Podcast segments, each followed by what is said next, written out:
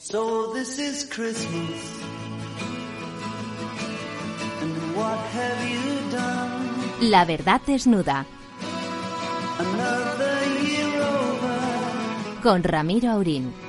And you won't just begun. And so this is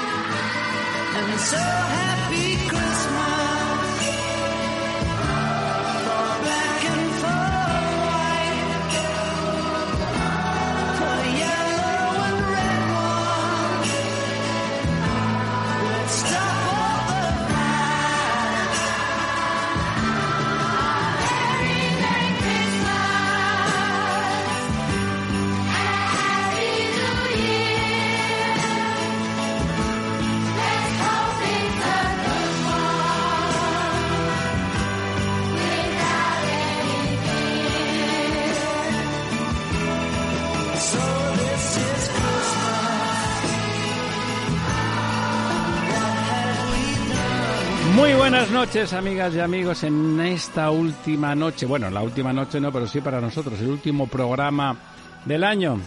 Profesor Tamames, don Ramón del alma mía. Sí, hoy tenemos que rendir los últimos honores a un gran hombre que fue Jacques Delors, el mejor presidente de la Comisión Europea desde el propio Monet, que no fue de la Comisión Europea, pero era de la CECA, De la CECA, Comisión del Carbón y del Acero. Comunidad del Carbón y el Así Acero. que hoy le lloramos porque era una gran persona y era muy creyente, era un cristiano muy practicante, además. Su hija fue candidata a la, a la presidencia del gobierno en Francia. Sin vez. éxito. Sin éxito. Bueno, vamos a hacer don, don Lorenzo. Muy porque buenas hoy noches. está aquí, ha llegado a la hora. Muy sí, buenas señor. noches, don Ramiro. Pues yo, de, aparte de que me uno a, a, bueno, al obituario de- que, que ha hecho el profesor, eh, me preocupa, me preocupa, me preocupa el año que nos viene, ¿no? Es eh, quizá lo más eh, Vamos a ir repasando, si le final de un parece. año por las Vamos a ir repasando el, año. el anterior y, y- y lo que colea.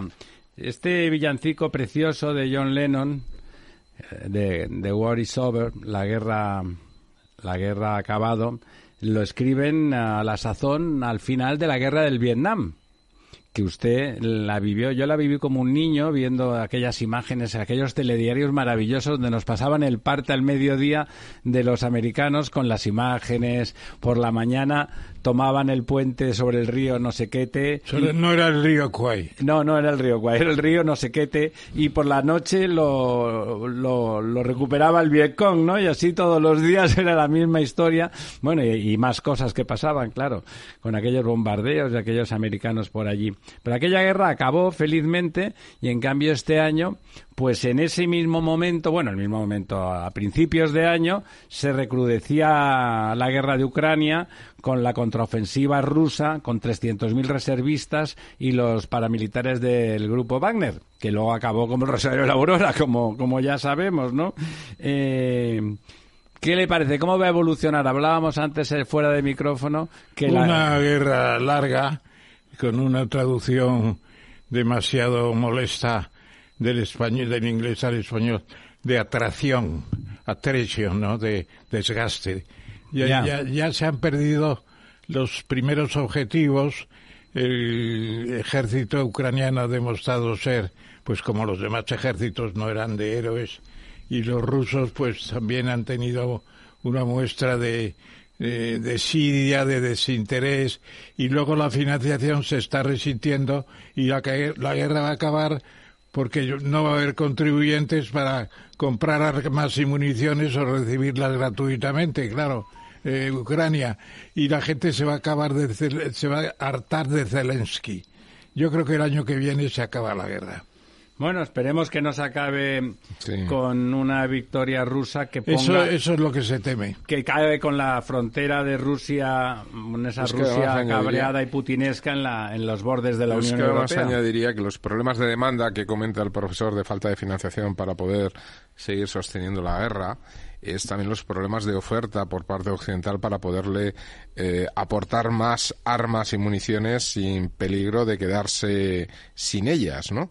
Entonces hay, hay un riesgo real, es decir, yo creo que por desgracia los ucranianos van a, van a estar abandonados a su suerte, ¿no? Y no creo que vayan a tener mucha suerte. Bueno, es usted pesimista. Antes le comentaba que parecía un chiste de gila, es que nos vamos a quedar sin balas.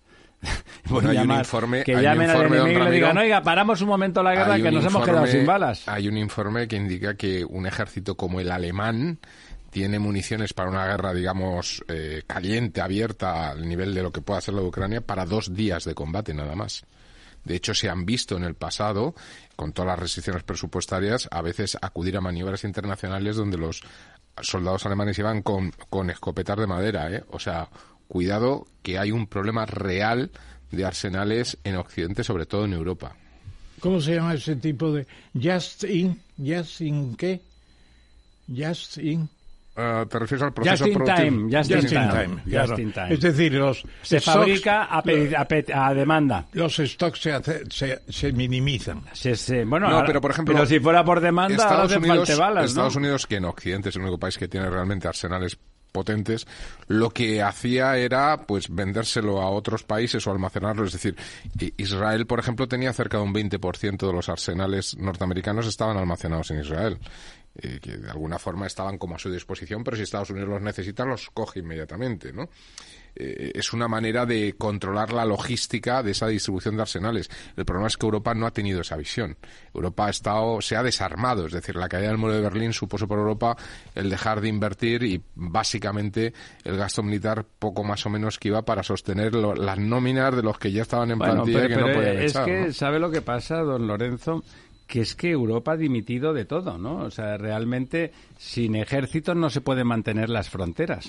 Sí, pero el problema es que Rusia, una de las cosas que ha aprovechado durante estos dos años eh, que lleva de guerra en Ucrania es a poner en marcha, eh, a dinamizar toda su industria militar. Recuperar la industria sí, militar eh, soviética. Yo creo que Rusia está claramente volcada en una economía de guerra, que es una economía, desde el punto de vista económico, muy potente. Se produce un incremento del gasto público, de la inversión pública, un efecto multiplicador muy alto. Luego, además, hay un efecto demoledor, y es que se, se gasta, se consume, ¿no? Es decir, tú inviertes en un misil, pero el misil ¡pum! desaparece, ¿no? Porque lo, lo gastas en el combate, ¿no?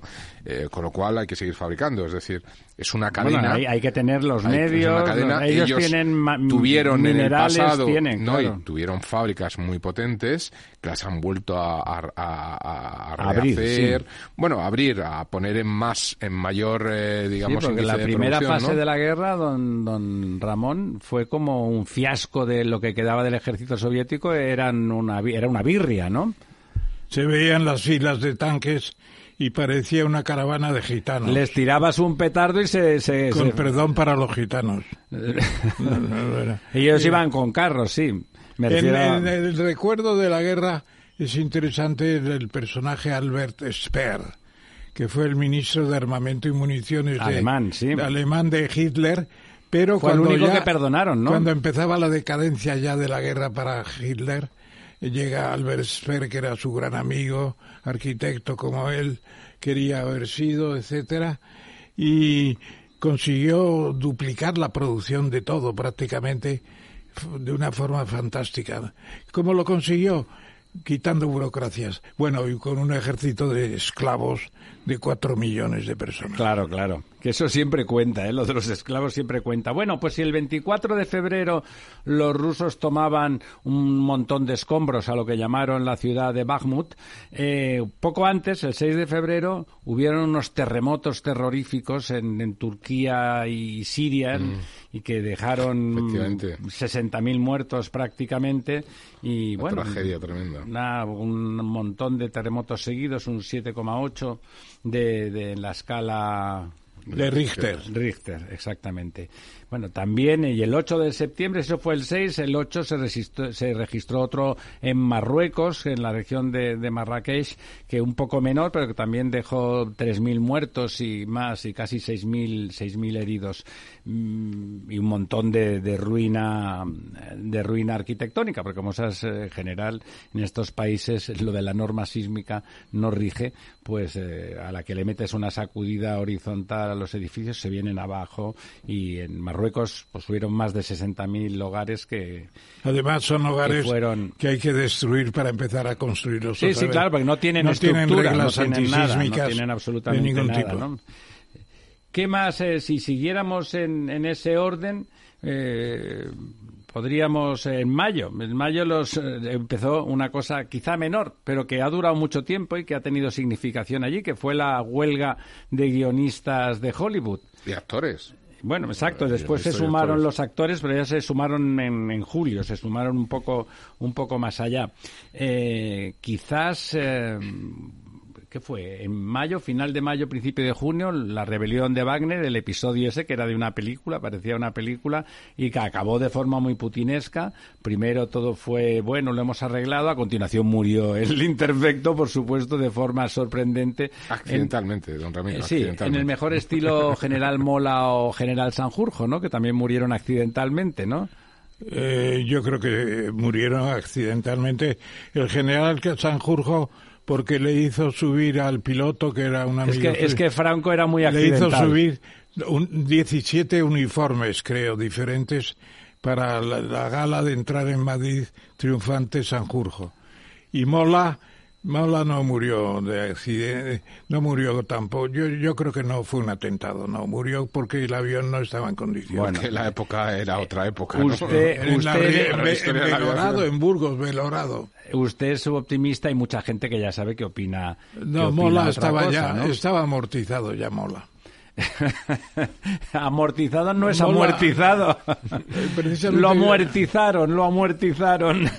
bueno, quizá a continuación, porque luego así como en la segunda parte del año se han acumulado, la primera parte no es que fuera escasa de contenido, pero la segunda ha sido tremenda, ¿no? O sea, de entrada unas elecciones autonómicas y municipales en las que eh, la oposición del PP arrasó se hizo con más poder municipal y autonómico que nunca en la historia de la democracia, el 28 de mayo.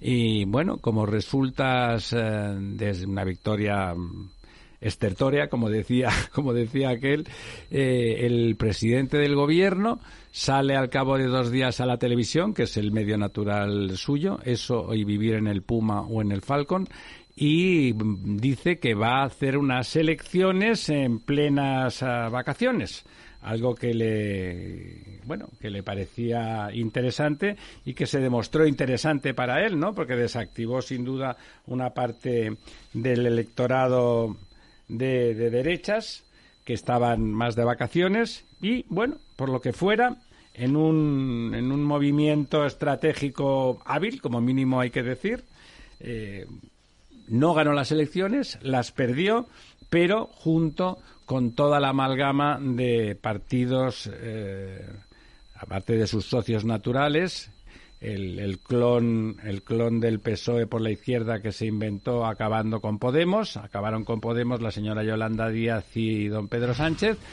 eh, y sumando independentistas catalanes y vascos más eh, más Bildu, bueno, que es independentistas vascos, Y gallegos. consiguieron, y gallegos también, bueno, ahí había uno o dos, consiguieron una mayoría suficiente para, para gobernar. Esa mayoría eh, se sustentó en la promesa de amnistía, de, como mínimo, de amnistía, referéndum. de, bueno, el referéndum él lo niega, amnistía para todos los eh, golpistas, no solamente a los golpistas por motivos políticos, sino también a los malversadores, porque se gastaron dineros que en absoluto estaban legitimados para el uso que le dieron, y eso es malversación, ¿no, don Ramón?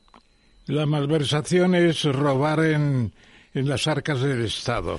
La prevaricación es no cumplir las leyes por las propias autoridades, ¿no? Y evidentemente los dos delitos han sido minimizados ya después para sacar a, a los eh, de la declaración independiente unilateral, sacarlos de la cárcel, ya se quitaron prácticamente esos dos delitos de una manera premonitoriamente terrible con la amnistía después, claro. Porque la amnistía es un salvoconducto que se da a unos 400 delincuentes, ¿no? De una forma u otra. Efectivamente. Sí, pero fíjate que yo creo que esto va a tener un poquito de, de, de- de recorrido, porque una de las normas, la primera ley, ¿no? Que aprobó el gobierno el pasado 19 de, de diciembre, que está encaminada un poco a conseguir el último tramo de los 10.000 o uno de los últimos tramos de 10.000 millones de ayudas europeas, pues parece ser que eh, por, obligación de estas de este de estas eh, de la consecución de estas ayudas pues permite que cuando un tribunal acuda a un a un, a un- a la- digamos al, al recurso perjudicial en, en Europa pues este se haga extensivo a todos los tribunales de manera Sí, sí. automática con lo cual en el momento eh, en que La ley está en la ley Omnibus, pero hay que aprobarla, ¿eh? Claro, y esto de hecho eh, Junts ha amenazado con no aprobarla, pero fí- fí- fíjese usted que es una ley que es una ley que bueno, que, que en un momento dado podría cuanto menos abstenerse el Partido Popular. Si esto ocurriese, ¿Se aprobaría? se aprobaría esa ley. Y aprobada esa ley, en el momento en que un tribunal español metiera la cuestión perjudicial en Europa, automáticamente se pararía todo el proceso de amnistía como mínimo Lo por hemos dos discutido. Sí, varias lo hemos veces. visto, pero lo- ah, con la ley Omnibus esta Es que que se extiende, sacado, es que si no habría que ir caso por caso. Es decir, esta ley lo que hace es extensivo a cualquier.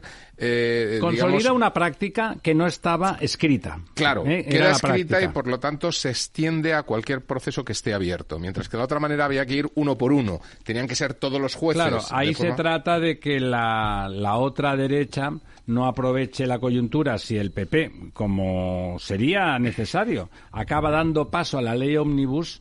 Una ley omnibus que, menos en ese apartado, la- el, el conglomerado gubernamental aprobará sí o sí. Por lo tanto, absteniéndose en la primera instancia, eh, pues pasaría y, por lo tanto, quedaría paralizada del orden de dos años como mínimo esa amnistía hasta que Europa se Entre dos y pronunciara. tres años es lo que se estima. Eh, lo que ocurre es que yo me temo que la quitarán antes que no llegará a votarse, porque la, la evidencia de que una derecha inteligente se abstendría para que esa ley se aprobara eh, es, es clara. Y me temo que el señor Puigdemont montará un circo de tres pistas Bueno, para ya lo que está eso montando, ¿no? Ya lo ha ocurra. comunicado. Nos hemos, por cierto, al principio de año, nos hemos olvidado, aunque está muy calladito y no llama la atención, de que Lula volvió al poder. De hecho, el 1 de enero, lo primero que ocurrió en enero del, del 23 fue que Lula volvió al poder en Brasil.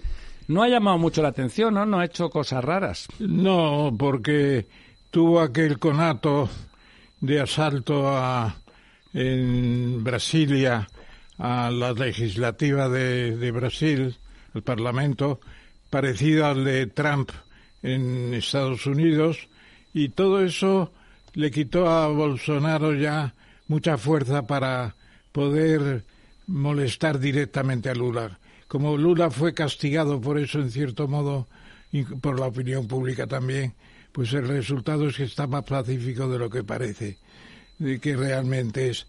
Hay mucha protesta, hay mucha corrupción, sigue la cosa igual. Lula no es el de hace ca- 20 años, es otro Lula. Ha pasado por, por las bandas de corrupción de una manera evidente también y condenado por los altos tribunales, pero y luego ahora en el Esequibo, en el trozo este de Guyana que pretende Que Maduro pretende. Venezuela y Maduro, pues resulta que uno de los árbitros va a acabar siendo el propio el propio Lula que puede subir el ejército hasta la frontera de Guyana y entre él y los ingleses por el norte con el, el destructor que tienen allí instalado van a permitirse parar los pies a Maduro. Bueno, lo cual es una pena porque es un territorio que tenía que ser venezolano. Lo que ocurre que es el, ¿por qué lo ha hecho Maduro ahora sabiendo que tiene pocas Por opciones? lo mismo que Franco movía a Gibraltar cuando Eso es, por el enemigo exterior. Tiene usted el enemigo exterior y aquí paz y después glorias. De Bueno, todas formas, me gustaría puntualizar dos cosas. a Puntualice esto. usted. Eh, el tema de Lula pacífico hasta tal punto es que ha solicitado hasta su ingreso en la OPEP. Es decir, que, que realmente Bueno, y El cambio, ¿no? Sí. el cambio Esa de es, la OPEP es, es es una asociación de criminales. Es Bueno, panota, ¿no? es un- es un cártel, ¿no? Y, por cártel. otra parte, lo de lo de Guyana, eh, bueno, a- hay que ver cuál es el recorrido que acaba teniendo, porque puede ser un nuevo foco en el año 24 de conflicto para un Reino Unido que está también exhausto, ¿no? En tanto por la ayuda prestada a Ucrania como ahora por el, el despliegue que está realizando en la zona de Palestina. correcto, pero también le va muy bien a un gobierno con gran inestabilidad, con gran desprestigio, le va perfecto una guerrita ahí, ¿verdad, don Ramón? A, a la señora Thatcher le salvó las Malvinas. Sí, pero la no guerra de creo- las Malvinas salvó a la señora Thatcher, que estaba fatal, y despertó los sentimientos patrióticos, Que en- y que eso que en el tiene Reino un Unido- valor tremendo. En el Reino Unido se despiertan con cierta facilidad. He visto el armamento que tiene ese destructor, parece que no es gran cosa, eh, cuatro ametralladoras pesadas y un cañón, no sé cuánto de calibre, no sé cuánto. No parece gran cosa, pero tampoco creo que la Marina venezolana en estos momentos sea puntera, ¿no? Bueno, eh, tampoco, quiero decir, en la región, en comparación con la región, incluso la aviación tampoco está tan mal. Yo creo que es de los países en Latinoamérica más armados y desde luego está mejor equipado que lo estuvo Argentina en la época de la Guerra de las Malvinas. Con lo cual Lo que no- pasa es que, que a Sí, Maduro pero- se ha preocupado más de armar a la policía para reprimir a la Bueno, bueno, oposición. bueno. Eh, tiene, Yo Sí. creo que en este momento tiene la fuerza aérea junto con Chile más potente de la región y, y bueno, eh, tiene, tiene marinas hechas por, por Bazán, varias corbetas Ya españolas. saben que el destructor ha ido a, a Esequibo. ¿Desde dónde? ¿Desde dónde? ¡Las Malvinas! De Gibraltar. Desde Gibraltar. 12.000 millas. Qué bonito. Tremendo, sí. Ha hecho una carrera en pelo desde Gibraltar a La. Armada Británica, eh, la operatividad de la Armada Británica Es en estos momentos mm, Es alta. es discutible, Ramón, es Y discutible. ahora eh, no se mide ya por ametralladoras, se mide por, No, no, no, por- misiles. Por barcos que funcionen. Y Tiene, misiles. tiene uno de los portaaviones, de los dos portaaviones que tiene, lo tiene parado en, en puerto porque no hay forma de hacerla andar, ¿no? Bueno, sigamos. En- ya metidos después de las elecciones eh, y después del interregno brasileño, bueno, fue un, un verano de incendios tremendo, ¿no? Este año va a acabar siendo, superando al año 16, y poniéndose en la cabeza del año más cálido, lo cual, más allá de los calorcitos, ha provocado una ola de incendios tremendos, de los de la sexta generación en, en todo el mundo, ¿no? Sobre todo nuevo en Canadá. Y eh, como siempre en California, Oregón, toda la costa oeste de Estados Unidos y luego también enlazó con los incendios de Australia, que, que son normales, pero esta vez han sido Feroces, tremendos, sí, muy, sí. muy por en. España yo creo que han sido menores que, que en otras Sí, ocasiones. señor. Y fue por las lluvias de junio.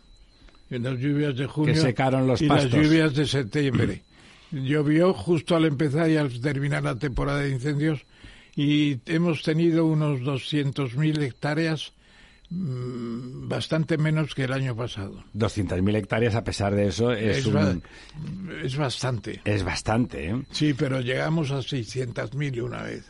El- en, en Canadá, por cierto, que lo comentaba usted, eh, 18 millones para que tengamos De hectáreas. para que veamos la diferencia. Es Bueno, verdad que es son muchas. Es, enorme, claro. Es 20 veces España. Son 18 millones de hectáreas y 200.000 personas desplazadas. ¿eh? Se dice pronto. Luego otra cosa de esas que nos gustan a usted y a mí, don Ramón, bueno, también le gustan a, a don Lorenzo, es lo, la luna. En, el mes de agosto, eh, la India colocó, la India colocó una nave no tripulada, pero colocó una nave en la luna. Bueno, y ha puesto también una nave en Marte. O sea, India es un país muy dual, con una población pequeña, muy rica, y una grande, muy grande, muy pobre. Además ricos y además preparados, hay matemáticos, hay ingenieros, ahí es una cosa extraña. Claro, como son 1.400 millones, son como los chinos ya ahora.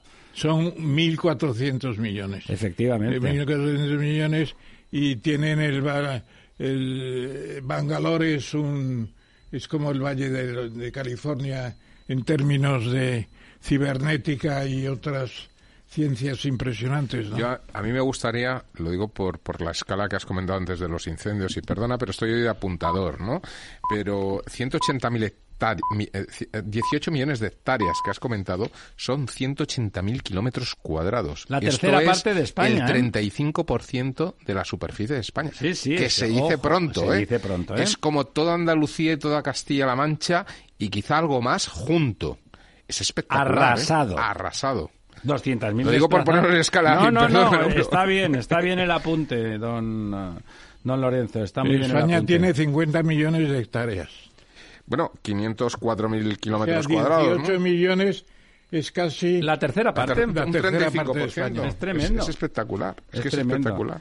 Bueno, luego en, en este año tremendo de, de- de- de desgracias de- bélicas, el, el 19 de septiembre, ya acabando el verano, Azerbaiyán, en uno de esos actos de cobardía que se producen siempre entre los grandes sobre los pequeños, eh, ataca barra invade la región de Nagorno-Karabaj. Con permiso de Putin. Hombre, por supuesto que con permiso de Putin, que era el que lo había evitado durante algún tiempo, y ya saben ustedes que, que, que Nagorno-Karabaj es armenio fundamentalmente, en un país de esos que viven solo del petróleo, es Bakú, la capital, y bueno, y prácticamente pues, tuvimos aquí en el programa a, a un par de de una pareja, Armenios. a una pareja de armenios Sí, que viven señor. en España y que nos contaron con, con pelos y señales eh, el problema. Vamos, prácticamente han, han deportado a toda la población. A los que no se han ido, me parece que lo tienen crudo. Estuvieron después nuestros amigos armenios en Barcelona en el, en el restaurante Siete Puertas en un homenaje a un tal Tamames. Sí, lo conocemos, es un buen tipo. Eh, No, pero digo los ¿El armenio o...? No, no, digo, digo del señor No, yo me Tamames. refería a los armenios. Y el restaurante es bueno. El Sete restaurante está bien, es de nuestros amigos eh, pa, Sule Parellada, a Paco. Sí. Desde aquí le saludamos también a nuestro amigo ya difunto don Clemente Sule también Parellada, claro que por eso que por eso son hermanos. La bueno, pues ya ha dejado la ofensiva, ha dejado 600 muertos a- y a 120.000 habitantes que están todavía huyendo y desplazándose hacia Armenia, que además sufre desde hace décadas la- el acoso y el pseudo genocidio a ratos de, de Turquía. Usted la, la parte del genocidio de Turquía lo, lo conoce Sí. eh, un poco mejor, ¿no? Bueno, fue el- las últimas grandes faenas del sultanato, ¿no? Del sultán de Turquía, eh, que era un régimen decrépito. contra- antes de Ataturk. Yo creo que fue antes de Ataturk. Antes de todo. Ataturk, sí. Ataturk ya no se metió en eso, bastante tenía con echar a los griegos de la meseta de Anatolia tocando al mar, que era todo griego. Los reconquistaron los griegos y los echó a todos. Pero no pudo meterse ya con las islas del Egeo. Las islas son griegas todas, Afortunadamente, porque están llenas de... de turistas. pero de restos también de aquella cultura formidable que nos da, que es nuestro origen, porque la, la cultura que nos da origen Éfeso, entre otras. es, eh, es la griega, la romana, dejó puentes y grandes vías romanas llenas de crucificados, no solamente por el cristianismo, sino por cualquier revuelta de esclavos. La famosa revuelta de esclavos de Espartaco acabó con las vías romanas llenas de, de esclavos crucificados, ¿no? Bueno, no, una no era tan frecuente.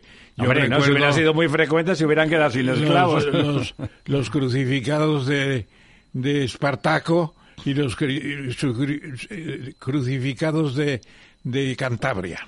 Recuerdo esas dos. En Cantabria hubo muchos, También hubo- muchos crucificados Por rebeldes, claro. directamente por Augusto Octavio, el primer emperador. Por rebeldes, me imagino, ¿no? Sí, claro, porque no querían someterse.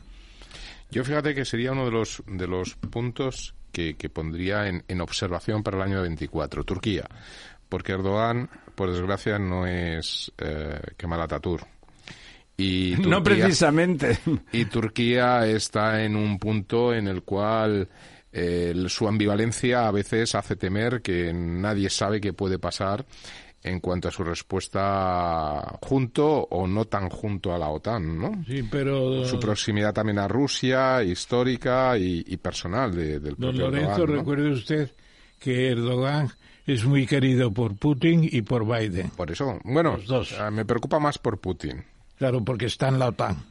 Y estar en la OTAN. Sería como un Le da una fuerza tremenda. particular. Sí, pero siempre ha sido un poco, a nivel personal, ha estado un poco fuera del tiesto, ¿no? Vamos a ir un poco. La verdad es que el año ha sido fascinante. En el mes de octubre, que fue los últimos datos, se concreta que el, que el gobierno lleva un retraso muy importante en, las, eh, en el desarrollo de los fondos Next Generation, de todas las obligaciones de pago reconocidas. Por, eh, apenas realizó el 33,6% eh, de las de las obligaciones contraídas, el 33 a 31 de octubre. No sé de qué se asombra usted. No, no, si su- yo no me asombro. Su propio nombre lo indica, Next Generation, que lo hagan La- otra que gente. lo hagan otros, ¿no? También en el mes de noviembre pasaron a una cosa a nivel internacional importante. El 19 de noviembre el señor Milei eh, llegó a la presidencia de Argentina eh, ganándole al, a, Sergio Massa, el ex eh, ministro de Economía, que claro, eh, aunque era seguramente más moderados que otros peronistas, tenía el debe de su- la superinflación y la, y la ruina económica a la que estaba llevando a Argentina. Milei ganó y parece, don Ramón, que está moderándose, ¿no? Hombre, inevitablemente, inevitablemente, aunque ha hecho ya algunas, de- ha tomado algunas decisiones, eh, expulsar a 5.000 funcionarios públicos que aún no tenían garantizado el puesto, pero los ha quitado de raíz y está haciendo cosas muy, muy rápidamente. Pero yo creo que eh, el problema monetario no lo tiene ni planteado para resolverlo y ese es el problema. ¿Qué va a pasar con el peso? Es la conflictividad social, Ramón. Y luego el- Yo la verdad es que lo eso que no, hemos visto- no lo veo bien. Sí, el pillaje que puede haber Sí. si un día los sindicatos dicen que se acabó la fiesta y que el, gobierno no resuelve Le nada. montan un pollo. Hoy están amenazando a la Casa Rosada y delante del Fondo Monetario me parece que también. Evidentemente, también a final del mes de noviembre, el señor Sánchez, después de negociar en Suiza con un mediador mediante, muy amigo de Soros, por cierto, eh, acepta las humillaciones de que el señor Puigdemont se esfuerza en escenificar, porque como va a tragar para no ir al trullo, que diría nuestro amigo Raúl del Pozo, que ha dicho, de hecho, estos días en, en sus razones para no aceptar la amnistía en el, en el diario El Mundo, como suele. Y bueno, pues eh, con ese conglomerado, con algunos pactos ocultos con Bildu, como, la, como se ha visto después, como era la alcaldía de Pamplona, o con todas las cosas, con las promesas de lluvia de millones a Esquerra Republicana y la promesa de amnistía y quizás un, un referéndum en el futuro, eh, con los señores de Junts, pues eh, bueno, definitivamente es investido presidente. Por cierto, quiero anotar que Junts, ese señor que ha conseguido montones de cosas, incluidas una amnistía muy probablemente ilegal y que va a poner, como decía don Ramón, a cuatrocientas y pico personas que delinquieron gravemente, gravemente contra, contra el Estado en el 17, en el año 17 En el DIU. en el en octubre, justamente en el 1 de octubre y en el 6 y 7 de septiembre probablemente también, aunque no se hizo nada en aquel entonces, ese partido, el Partido Popular sacó 80.000 votos más en las elecciones del 23 de julio, 80.000 votos más que Junts. eh, ese partido que según eh, la- Eso, eso la- no se saben, esas cosas no se pero eso es muy importante Claro que don Ramiro, sí. don Ramiro, si usted me lo permite, se ha saltado usted una fecha que yo creo que va a marcar Por el favor. 2024, que es el 7 de octubre. El 7 de octubre es aquella fatídica fecha en la que terroristas de Hamas eh, Eh, no, atentan. perdón, Me- por supuesto. Estaba ya en noviembre, se me ha pasado el octubre, lo digo La porque... tenía aquí en la hoy- número uno de las hoy, noticias. Hoy venía en un medio que es el día 81 desde que arranca este conflicto. Parece que fue ayer, ¿eh? 81 días ya llevan de conflicto y yo creo que va a marcar al menos todo el primer semestre del año 2024 y va a tener efectos eh, devastadores. Bueno, ese atentado en realidad tiene un efecto estratégico, tiene el efecto estratégico de provocar la reacción furibunda y, bueno, si, si quieren ustedes desmesurada, pero más que previsible de Israel y anular, anular la gran revisión, la gran aceptación que desde el punto de vista de los países árabes moderados se empezaba a tener Israel. Se ha acabado eso, Irán y como colofón, y ya pasamos con nuestro amigo Iñaki Alde, Pachi Aldecoa, que nos está esperando al teléfono, eh, y como colofón, el mismo Irán, promotor también de la guerrilla Houthi, está bloqueando, que es como acaba, está acabando el año, está bloqueando el Mar del Rojo y las grandes compañías y los grandes armadores de barcos están desviando ya sus barcos a dar la vuelta por, por el cabo por Sudáfrica. Y si usted me permite, el día que decidamos, dedicaremos un minuto a la moción de censura de un tal Tiene usted razón, tiene usted razón, porque ha sido un hecho histórico también y fue en- realmente un momento memorable que tuvo a toda la población en vilo a ver qué iba a ocurrir. Una moción de censura que por eh, su protagonista y lo que ocurrió en escena fue formidable y que quedó minimizada por el micrófono que, que tuvo que utilizar, que fue el que se le ofreció y que evidentemente perjudicó la eficacia de, de ¿Qué micrófono? moción. ¿Qué micrófono? El de Vox, el de Vox. Ah, no, yo creo que no. Pero tampoco quiero entrar en eso porque es muy personal y me parece que Por supuesto. debemos aprovechar otros medios, no el propio.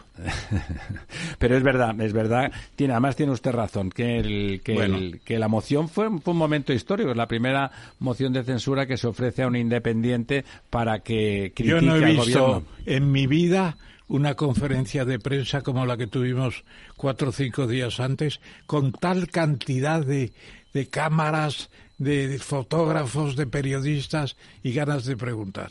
Bueno, nada más. No Eh, bueno, pasamos ya, pasamos ya directamente y sin solución de continuidad. Es verdad que lo de la guerra de Israel jamás que la tenía como la primera y lo que me está marcando y va a marcar el devenir, marcar el 24. devenir histórico de todo el año y de alguna forma ha hecho un clic a una cierta curva que discretamente empezaba a instaurarse de estabilidad en Oriente Medio. Tenemos al otro lado del teléfono a nuestro amigo, a un habitual de la mesa, don Pachi Aldecoa. Don Pachi, ¿estás ahí? Sí, aquí estoy. Pues muchísimas gracias, felices fiestas y próspero año digo. nuevo. Eh, muchas gracias por estar con nosotros justamente para repasar, Lo que siento es no estar allí. Pues ah, ya siento, sabes, Estoy, estoy aquí en, en- en Vizcaya, en Algorta. pues muy bien hecho que hayáis don- con la familia pasando las navidades, me imagino. Eh, por Así supuesto, es. con, con don Pachi lo que se trata es de repasar la actualidad europea en este fin de año y le paso la palabra a su buen amigo don Ramón Tamames para que le haga la primera pregunta. Sí, señor, y yo recuerdo cuando el profesor Aldecoa me invitaba a la Universidad del País Vasco, en Bilbao precisamente, y eh, eran los, los años del plomo, los días del plomo, las inscripciones de ETA, las banderolas que había, las pintadas, era un ambiente opresivo. Y allí aguantó Pachi una, una, Así era. un- un- una, una tirada de tiempo sin fin. Bueno, pues ahí 12 hay años, que rendirle homenaje 88 al 2000. porque fueron años impresionantemente complicados Incluso y difíciles. Fui, fui, fui rector en funciones en el peor momento, en el 91, Sí, señor. cuando Y estaba tomada hoy, la universidad. felizmente es nuestro gran asesor en temas europeístas y yo precisamente Sobrevivir, permítame un pequeñísimo, sobrevivir a, a esos 20 años no era fácil y por lo tanto, eh, bueno, es, eh, queda en su haber, queda en su haber y, y el beneficio de ese éxito es la vida en este caso, que a veces nos olvidamos de lo que estaba pasando por allí, usted lo ha dicho, los años de Lo, más, ¿no? lo más importante. Efectivamente. Un día ahora- me dijo Pachi, a ver si consigues que venga fulano a la, ca- a la cátedra y le llamé, eh, fulano había sido ministro del gobierno muy importante y me dijo, yo no piso el País Vasco más en mi vida. Porque Tenían miedo, porque claro. Tenían miedo físico, miedo físico. Pero o- otros vinieron, ¿eh? Me estoy Sí. acordando de uno que me sorprendió que quiso venir, que es Ramón de Miguel, cuando, cuando era secretario de Estado. Sí, Amando, Amando y otros. es que no- nunca había sido ministro. eh. Amando. Ramón de Miguel fue secretario de Estado. Fu- Fue el, el- el- responsable de la segunda presidencia. Sí, bueno, pero Amando de Miguel No, No, no, no, no. ministro. No, no, fue- no- no he dicho Amando. No, no, dicho Ramón. de Ramón, Miguel, de Miguel. Ah, Ramón de Miguel, ya, sí, no, yo no- El embajador. Eh, Sí, yo pensaba que habías dicho No, Amando y me extrañaba, claro que no No, no, no, no, no, no, no, no tiene nada que ver. Amando iba a todas partes. Pero sobre ¿eh? todo, Ramón, sobre todo hoy me acabo de enterar que ha fallecido Delors, a que Eh, ambos admirábamos. De eso queríamos hemos- hablar contigo. Le hemos dedicado un tiempo y hemos reservado para ti la mayor parte. Venga, yo lo que te quería preguntar, eh, aparte de un balance que puede ser de la Unión, ¿no es un poco mm, pequeña cosa que tanta historia de las reglas fiscales de la Unión Europea y lo que se hace es poco menos que revivir el pacto de estabilidad y crecimiento con el célebre 3% de, de, de inflación, me parece, o de... o- sí, de, no, de déficit, de déficit No, no, público. de- de- déficit, de déficit público, público. sí.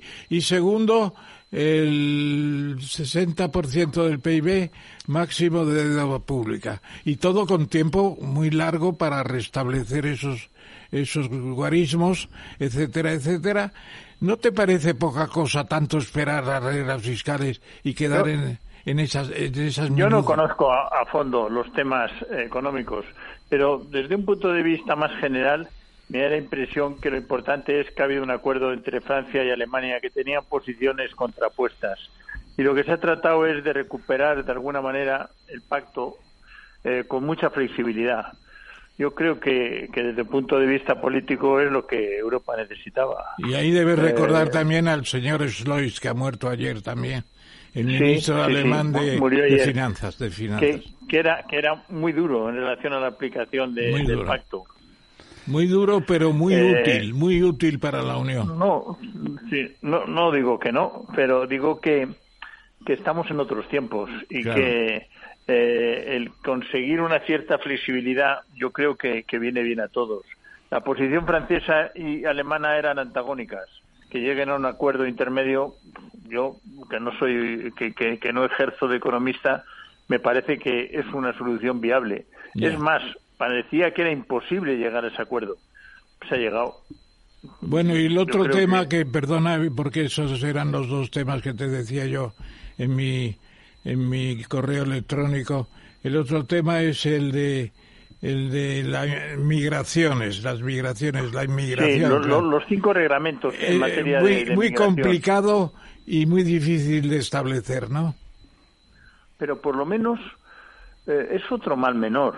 Mm, yo sé que se ha criticado por todos los lados, pero siempre que hay un acuerdo tiene que haber eh, diferencias. Eh, era un tema que llevaba muchos años. Si no, no es un acuerdo, Pachi, si no, no es un acuerdo. ¿eh? Que si no, no es un acuerdo, si Claro. no hay cesiones, claro. Eso es. Y son cinco reglamentos muy complejos.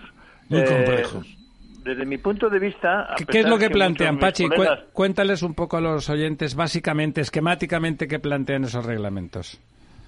en esos reglamentos plantean, eh, por un lado, la parte más dura es eh, el derecho de asilo en caso de que no cumplan las condiciones hay que devolver a los a los inmigrantes.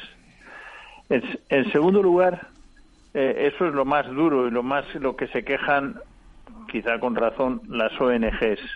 Eh, pero en segundo lugar, eh, a los países de que reciben los emigrantes tienen obligación de recogerlos. Y en caso de que no lo recojan, mm, tienen que pagar 20.000 20.000 euros por emigrante que rechazan. Es decir, les ponen en una situación de la necesidad o la obligación Y eso especialmente, por ejemplo, a Hungría está completamente en contra de esa cuestión. Pero, pero Pachi, un, una, un apunte. Nosotros también estamos ahí. ¿Les cargan el muerto a los países limítrofes? ¿No hay un acuerdo mutualizado respecto a esos Sí, inmigrantes? sí, hay un acuerdo mutualizado.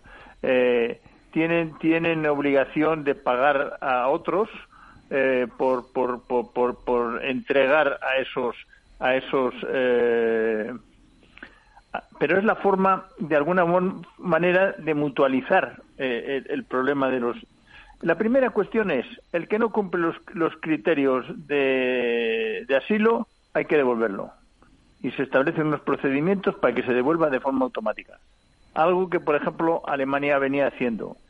Admitía muchísimos a migrantes, muchísimos admitido, pero en algunos casos era muy duro. En el caso español, yo creo que nunca mm, echamos a nadie, ni un gobierno ni otro. Eh, se adoptó una cierta flexibilidad. Mm, y salvo que cometieran delitos o hubieran algún tema de interior, yo creo que aquí no, no, no, no expulsamos a nadie.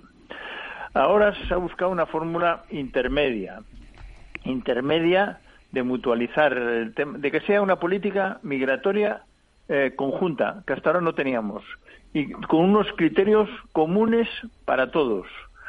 Y bueno, pues tiene algunas dificultades en su aplicación, pero en todo caso hay unas reglas claras, cinco reglamentos que tienen que aplicarse todos los estados.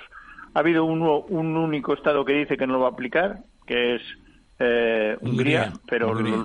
le, le- le buscarán las vueltas para que lo aplique y si no le aplicarán sanciones.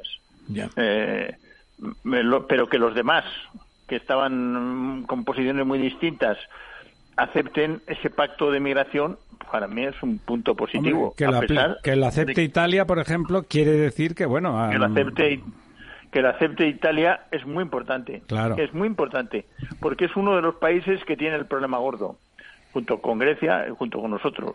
Oye, Pachi, eh, son- no, di, que, que son los más, los más ah, con, con más peligro, por supuesto. Lo- Los que tenemos más emigrantes y que posiblemente seguiremos aumentando. Ya. Y Pero los una, demás uh, también- uh, perdona, sí, un ¿también? inciso, un inciso porque creo que no dará para mucho porque hay otros temas más importantes, eh, en- por lo menos en apariencia.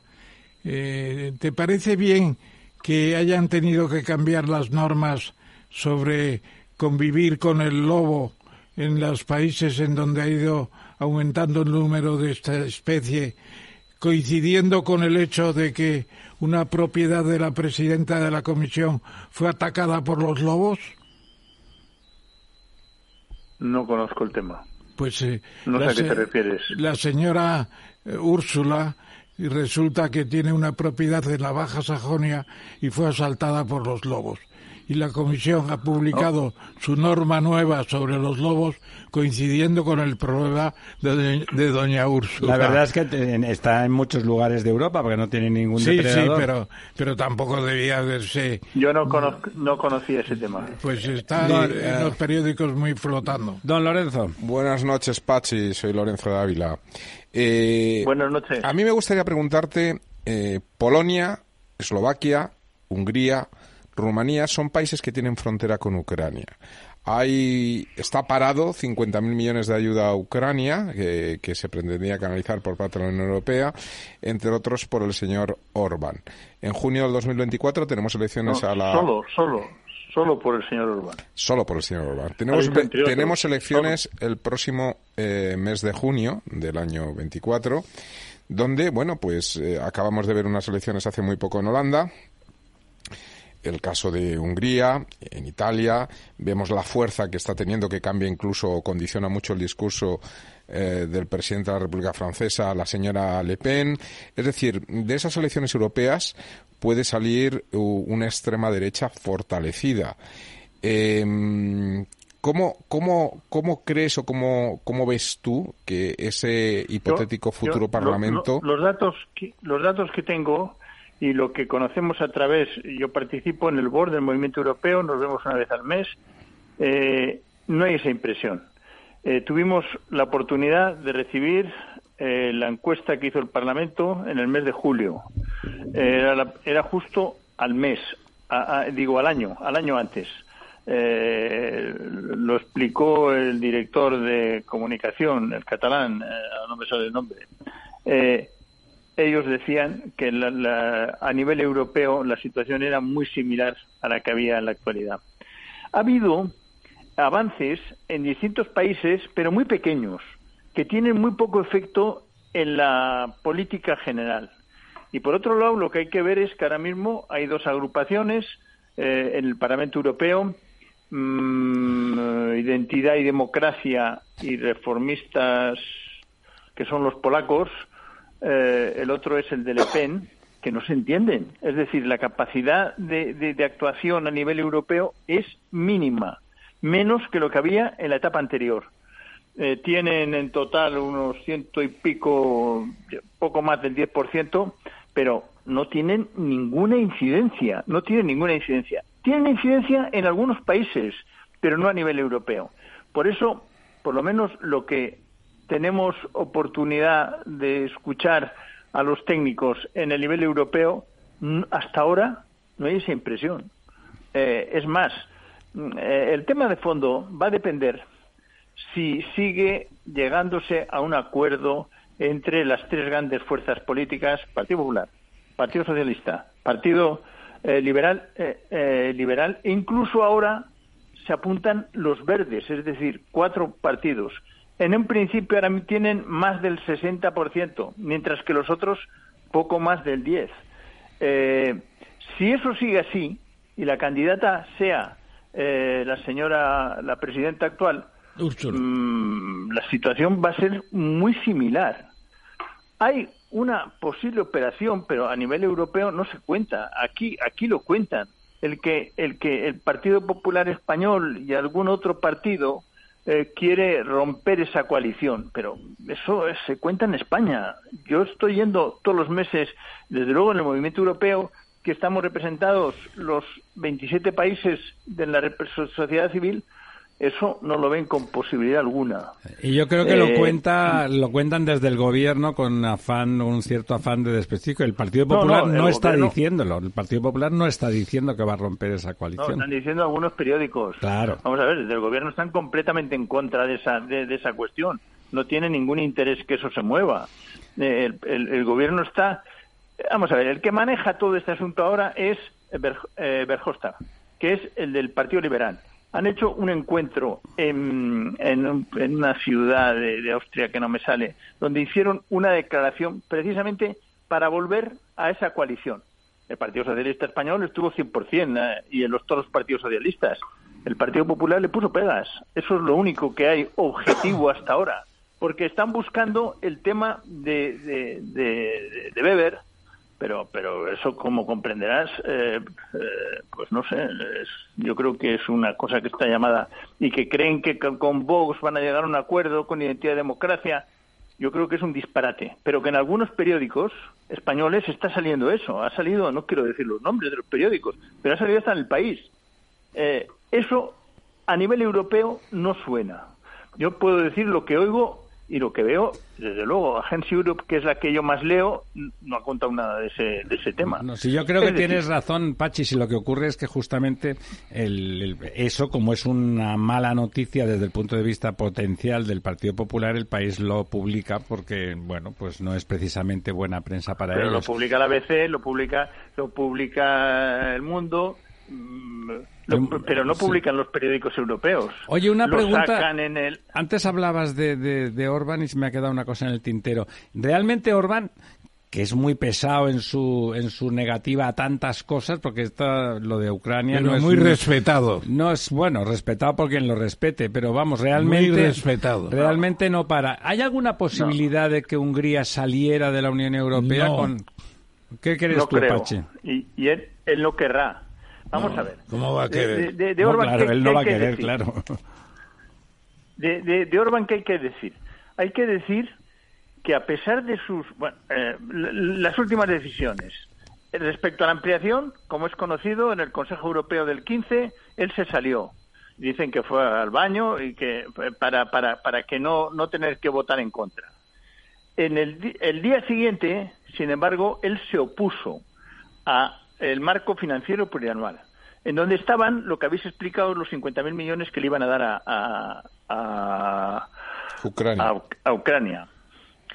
Eh, es decir, que tomó, pero sin embargo, tampoco ha publicado la prensa española quizá lo más importante, que es que el 18 en el Consejo de Asuntos Exteriores se aplicó el 12 eh, el 12 paquete de sanciones contra contra Rusia eh, con la abstención constructiva de Ucrania, de, de Hungría. de Hungría. Es decir, que, que, que, que permitió, Urban, permitió eh, que se hicieran las sanciones, vaya. Oye, eso perdona, hay una, una pregunta. No él, su ministro de Exteriores. Claro, claro. Su ministro de Exteriores. Pero, eh, pero se cuenta que le dieron, eh, le levantaron alguna sanción que tenía económica. Es decir, Bueno. que esto se está negociando todos Fue un pacto, claro. Por Oye, lo tanto, yo no creo, yo no creo que él va a romper. No, él No, está no, jugando para no. conseguir. No, no, yo hablo de Europa, Eh, que Europa todo- le marcara paquete a él. No, no, él por supuesto que no quiere romper, no, le interesa, ¿no? No, yo quería No, preguntarte. eh, puede que- ser, puede ser, porque hay, hay una circunstancia nueva. En la aplicación del artículo 7 famoso, eh, se le puede echar o quitarle el voto a un país siempre y cuando todos estén de acuerdo. Hasta ahora, Urban se ha mantenido eh, seguro porque tenía el apoyo de Polonia. Ahora Ahora no lo ya- tiene. ahora ya no lo tiene. Luego, de- le pueden dar un susto.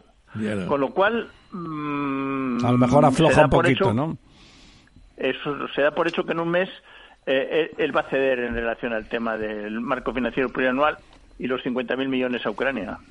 Bueno, ahora, ahora viene la, la siguiente pregunta. Eh, sin más justificaciones de acuerdos, etcétera, etcétera. ¿Va a seguir Borrell como representante para el exterior? Eso no se sabe. No, no, no, no. Yo creo que no va a seguir. ¿Dónde Pero- tienes la bola? ¿Dónde tienes la bola, el- Pachi? La Vamos bola de cristal. Lo que, se, di- lo, que, lo que se cuenta también a nivel europeo es en qué medida va a ser o no el candidato socialista español. Eh, no se sabe. Mm, incluso en algunos eh, comentarios, que tampoco sé por qué no salen en España, eh, se habla de la posibilidad de que incluso fuera el candidato socialista para la comisión, aunque él no querrá. Eh, pero sí, sí supongo que querrá ir en la lista. ¿Por qué, crees que él no, lista, por, desde qué, cre- luego. por qué crees que él no querría ser el candidato español a la comisión? No, socialista. Porque, hombre, no. Socialista, sí. Ah, socialista, Bueno, claro. no, no lo, no lo A sé. nivel europeo. No, yo creo que No ha lo sé, sido... pero me sorprende, me sorprende que la prensa española ese tema no lo toque. No, no sé por qué. Yo sé que eh, los periodistas que me comentaron cuando el, tema del eh, españoles que estaban allí hicieron una rueda de prensa, le preguntaron por ese tema. Cuando, cuando el, eh, discurso de la presidenta, eh, el Estado de la Unión, y él dijo bien claro que él no estaba en eso. Pero entonces le dijeron uno de los periodistas, claro, es que usted es muy mayor. No, no, no, yo no soy mayor. Eh, No. El presidente de los Estados Unidos Lo que yo creo es, que yo. eh, es, Claro. que, es que está muy cansado, se le nota muy cansado y además ha tenido una posición belicosa que no se merece Zelensky ni siquiera humanamente comparando los temas. Porque Zelensky, Pero- cuando sea necesario, se irá y dejará a todos plantados. Como ven ustedes, don Ramón es anti-Zelensky, que no, le ha hecho nada. evidentemente, Le debe dinero, don Bueno, Ramón. No, no, lo de, lo de Zelensky no. yendo de Ucrania a Buenos Aires, de Buenos Aires a Washington, bueno, eso, eso no ¿A Buenos visto. Aires ha ido Zelensky? Sí, fue, a- No. fue Zelensky. ¿Cómo que no estuvo? no, sí que- sí que estuvo, con, estuvo con, con este, ¿cómo Con- se llama? con Milei. Y luego de Ah, allí, pues me he ¿en, en qué avión iba desde Buenos Aires a Washington? También me gustaría saberlo, no lo dijo nadie. Bueno, pues a mí me parece que el Pero propio- usted ha defendido a Milei, ¿no el- le parecerá mal el que- propio que Borrell Zelensky lo haya visto? Se está dando cuenta de que Zelensky es un mal personaje. Pero independientemente, yo no tengo esa impresión. Yo Pero tampoco, don independientemente del papel, Hombre, no lo va a decir de Zelensky, públicamente. No lo va a decir Pero públicamente. independientemente del papel de Zelensky, lo que está claro es Y que una el panda de corruptos. eh, Deja que hable europeo Pachi. a Ucrania es contundente. El último, eh, el- la primera vez que se celebró un Consejo de Asuntos Exteriores en otro país ha sido en Kiev el primero de noviembre, no, el primero de octubre ha debido de ser. eh, donde, donde hizo una declaración bien claro que aunque se retiraron los Estados Unidos, ellos iban a- a darle hasta la última gota. Pues eso no se cierto, puede No decir. se publicó en la prensa española. Eso ¿eh? no se puede decir. pero, pero lo dijeron. ¿Por qué no se puede decir, don? Porque no es real, porque en cuanto Estados Unidos amague que se marcha, se marcha todo el mundo. Esa, esa no es la impresión que hay en Europa. ¿qué de Yo- Europa? Yo te puedo decir que 50.000 Esa no es millones, don Ramón. hay. no- 50.000 millones es un disparate que se entierra 100.000 millones Estados Unidos. A usted le veo que le hacía ilusión que ganara No, Putin. señor, lo que hace falta es la paz de una vez. Es lo que hace falta la paz. Parece mentira la- que la la, paz- Unión Europea la paz- no fuera capaz de ir- parar esa guerra. Eh, esa es la ir con la realidad. retirada, con la retirada de las tropas. Y, no, eh, no, no, no hay, no hay otra posibilidad. Y además, querido, querido Pachi, ¿dónde está la sesión en el Parlamento español en donde se decidió enviar armas a Ucrania? ¿Dónde está el debate Ese previo? es otro tema. Otro tema Es- muy es duro otro tema también. distinto. Muy, muy poco Es otro democrático. tema muy, muy, muy duro. Muy pero duro. es muy poco lo que nosotros hemos empleado. Lo, lo, que se han- lo que se ha enviado es a través de fondos europeos. No se que sabe sí se han ni qué, hecho reglamentariamente. ni qué han hecho con los tanques. Los 50.000 millones estos famosos no teníamos que autorizar nosotros, tenía que autorizar el Consejo de la Unión, Claro. que no lo ha autorizado, pero van a buscar una fórmula. No lo han autorizado porque porque Urban, Señor Orbán. los querrá. una- Bueno, una- porque, porque como tú has dicho muy bien, Pachi, eh, va a utilizarlo como carta de negociación para que le Eso quiten para que le quiten más sanciones. Eso es. Exactamente. Y que, y que procuran no hacerlo en público, pues porque no, esas cosas no, no se puede contarlo todo. Pachi, Pero- pero- una, una pero que última cosa, un- una es que última se ha cosa. conseguido 12 paquetes de sanciones con, con la abstención constructiva de Urban. Que Sí, eso no sí, se sí. dice. Es evidente, es evidente que eso lo está negociando a cambio le han dado de... algo por detrás. Está claro. Bueno. Está claro. No, no, si mejor negociar que no tal. ¿Qué es lo que esperas? Un último deseo para, para el año, un deseo posible para el año en Europa. Salir de que Algorta. se convoque que se convoque eh, la, la convención que se convoque la convención como lo pidió el Parlamento Europeo el 25 de noviembre eh, que se convoque la convención por la reforma de los tratados es imprescindible y además hoy que nos acordamos de, de Delors fue el primer federalista el que puso en marcha el euro, el que era la primer proyecto federal de la Unión Europea. Hay que seguir por ese camino. Sí, señor. No hay otra vuelta de hoja. pero pero con lo que hizo Delors, porque la Unión Monetaria con todo es la principal obra maestra de la Unión Europea, No, no porque se hizo con la señora. Thatcher mirando por la ventana. ¿Te Claro, parece es. te parece posible? ¿Te parece viable que ese deseo se cumpla?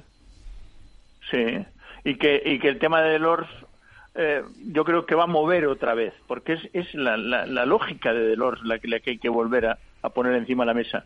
Debería de creo servir que se tiene... Es más, es más, el gran error de la presidencia española es no haber conseguido meter ese tema en, en, en el Consejo Europeo del 15. Yo, Hubo una frialdad en ese asunto. yo creo que no hubo voluntad política. Que Pues el gobierno español lo fiaba mucho al tema verde, que es un tema mediático y es un tema fácil, digamos. y a, y a la ampliación.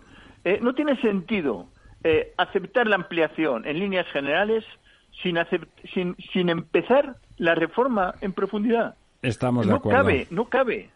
Bueno, Eh, eh, es, es una cosa de fondo, pero Yo- que en los medios españoles tampoco ha estado ese tema encima de la mesa. te preguntaba, Pero sí en los te preguntaba el director del programa qué deseo tenías Sí, para lo ha el año dicho, que lo ha viene. dicho la convención. Sí, la Que se convoque la reforma de los ¿Y por tratados. qué una cosa aparentemente mínima, pero significativa y que nos pondría de cara a la verdad?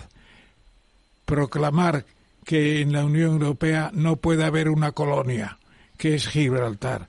Es una colonia europea y Europa no es colonista. colon- colonialista ya no, No, tengo conocimiento de los últimos resultados, pero me parece que las negociaciones no van mal. De la Pues misma deben ir forma mal, que deben ir produce- peor. Bueno, No, pero, pero vamos a ver, ahora tenemos el viento a favor. Eh, ellos tienen que ceder ahora. Cuando, cuando, cuando se produjo el ingreso nuestro, nosotros tuvimos que, que, que- que aguantar el tirón, objetivamente. es una Ahora colonia ellos- europea. Di, Sí. di, Pachi, Pero, o sea, eh, tú crees que ahora ellos- es más fácil, ¿no? Tienen, tienen que transigir y yo creo que están transigiendo bastante. Bueno, Pero por Ingla- pura Inglaterra no transige. Yo creo que, que, que sí, que ahora, ahora Pachi es optimista y don Ramón, ya sabes, es- objetivamente- es, es un martillo ¿Eh? pilón. Yo lo dije en la moción de que, que censura. objetivamente que es es una mejor, vergüenza. más allá de un gobierno, de otro, del otro. Ahora, ahora es más fácil. Ahora es más fácil porque ellos están más débiles. Pachi, muchísimas Hombre, gracias por atendernos desde ahí, desde tu tierra en Vizcaya. Con, con mucho gusto, Muchísimas Ramón. ¿Sabes gracias. la admiración que te tengo desde hace 30 años que nos nombraron catedráticos Mucho- muchas gracias. Nunca olvidaré nuestros paseos por eh, Sa- Sarrico en aquellos años de plomo. Nunca lo olvidaré. Un abrazo Así y es, feliz sí, año nuevo. dices. Buenas noches, Pachi. Un abrazo. Un abrazo. a todos. Adiós. Adiós.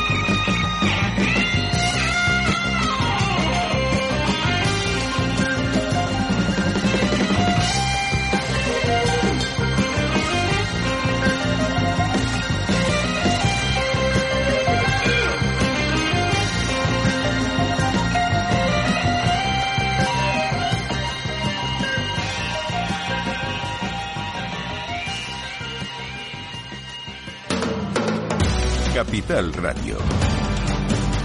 Diez años contigo.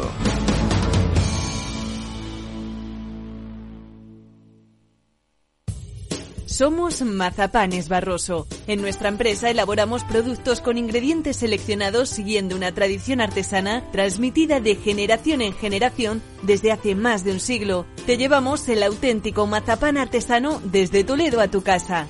Nos esperan fechas muy especiales en las que no puede faltar en tu mesa. Compra tus dulces favoritos en nuestra tienda online www.mazapanesbarroso.com o llamando al teléfono 92 535 3149. Disfruta del auténtico mazapán con Mazapanes Barroso, maestros artesanos con tradición y calidad desde 1890.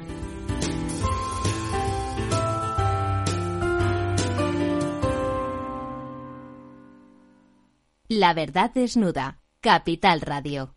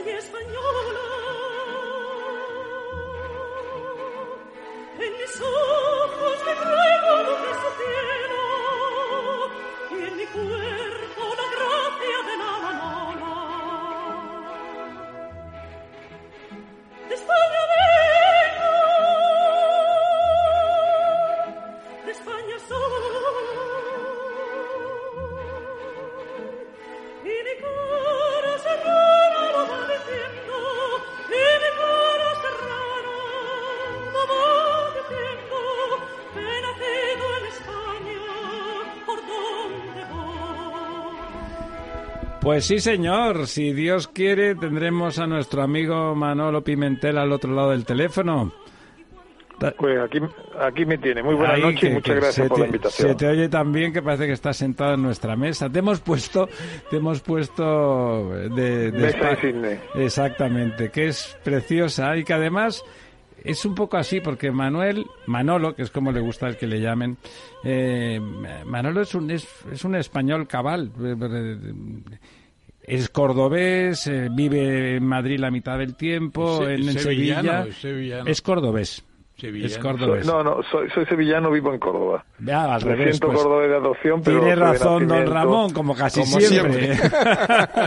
y además tiene una querencia grande con, con Barcelona y Cataluña y con el resto de España, porque la verdad es que, bueno, pues es de esas personas que tiene más a bien querer que que odiar, de hecho no de las tantas conversaciones que hemos tenido, no, no creo recordar nada que me haya dicho, lo digo sinceramente, pues como es la parte buena, si no fuera verdad, pues a lo mejor no lo diría, pero pero de, no le recuerdo un, un mal deseo para, para nadie. Ya saben, Manuel Pimentel le conocen ustedes, es ministro de Trabajo, pero mucho más que eso, mucho más que eso, un editor vocacional, escritor discreto, aunque tiene una, un montón de cosas publicadas.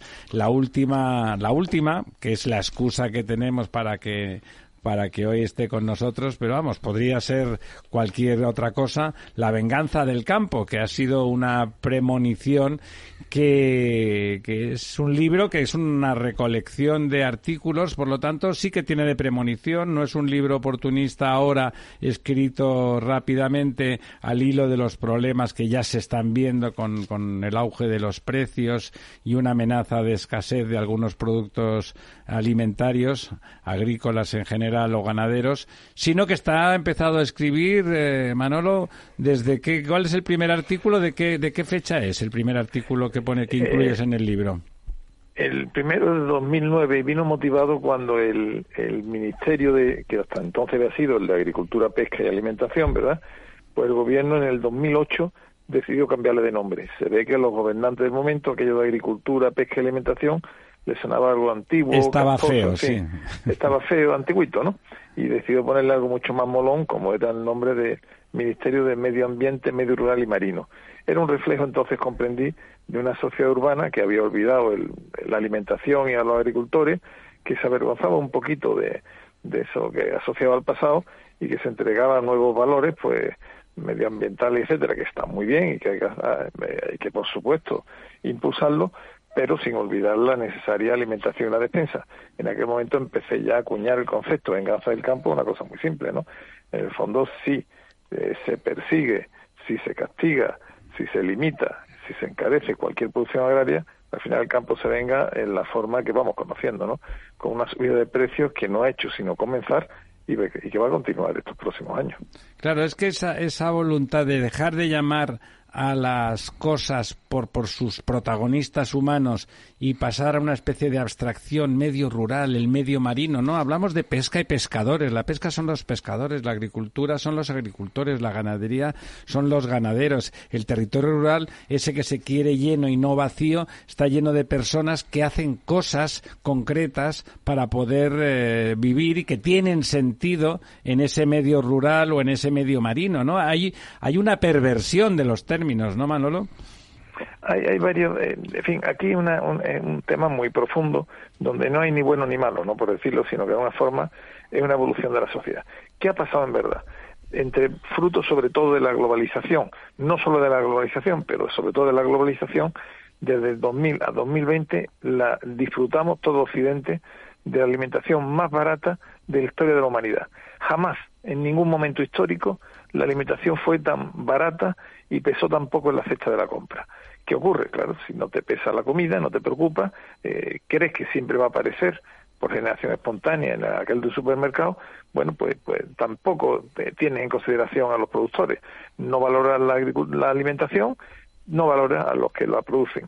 Simultáneamente, los nuevos valores, medio ambiente, sostenibilidad, animalismo, iban entrando en la sociedad y son valores muy importantes, positivos y que hay que respetar. ¿eh?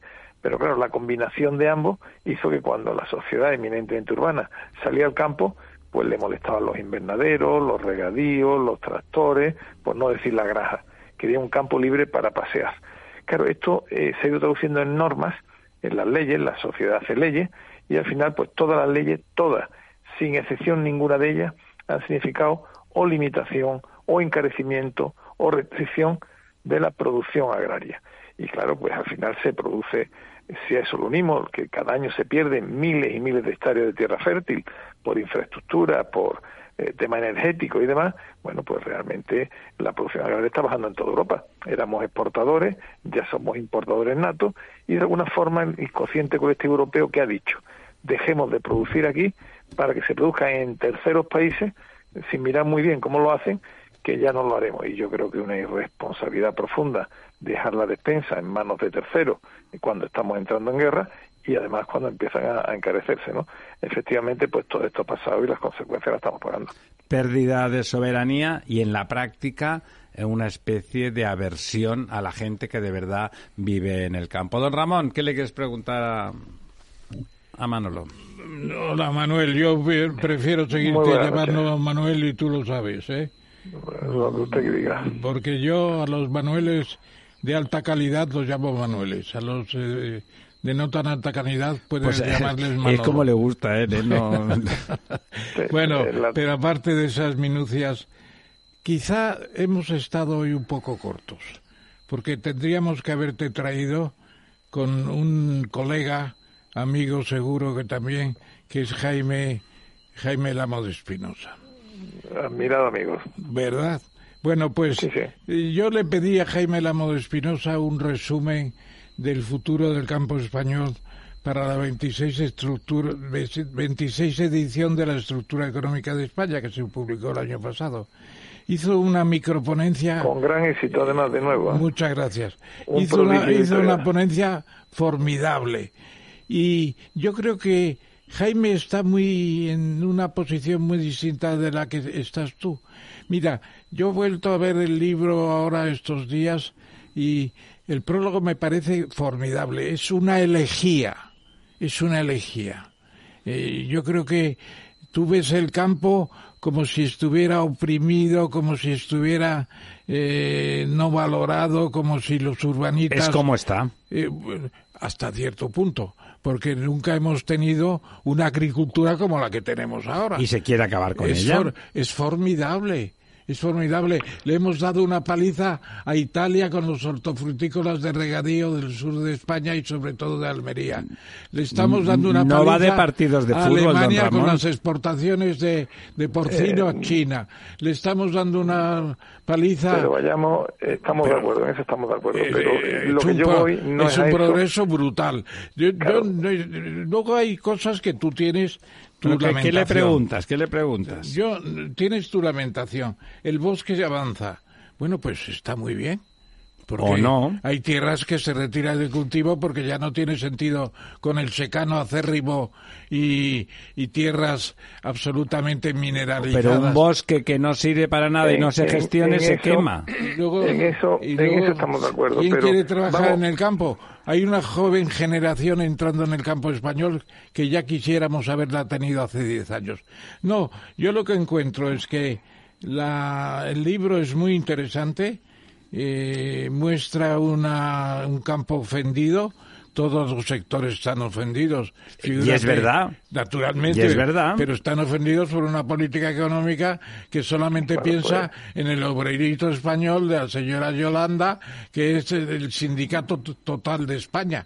Pero eso no es un problema. pero eh, vamos, a ver los dos ejemplos que tú has puesto, ¿no? Y estoy totalmente de acuerdo. tú, ves que eh, tenemos el. Prodigio, pero por, por poner los dos ejemplos que has puesto, ¿no? El prodigio de la huerta de del levante español o las granjas que básicamente están en el norte, en el Ebro, en Lérida y demás. Bueno, eh, queremos, estamos cerrando y prohibiendo los trasvases de agua al, levante.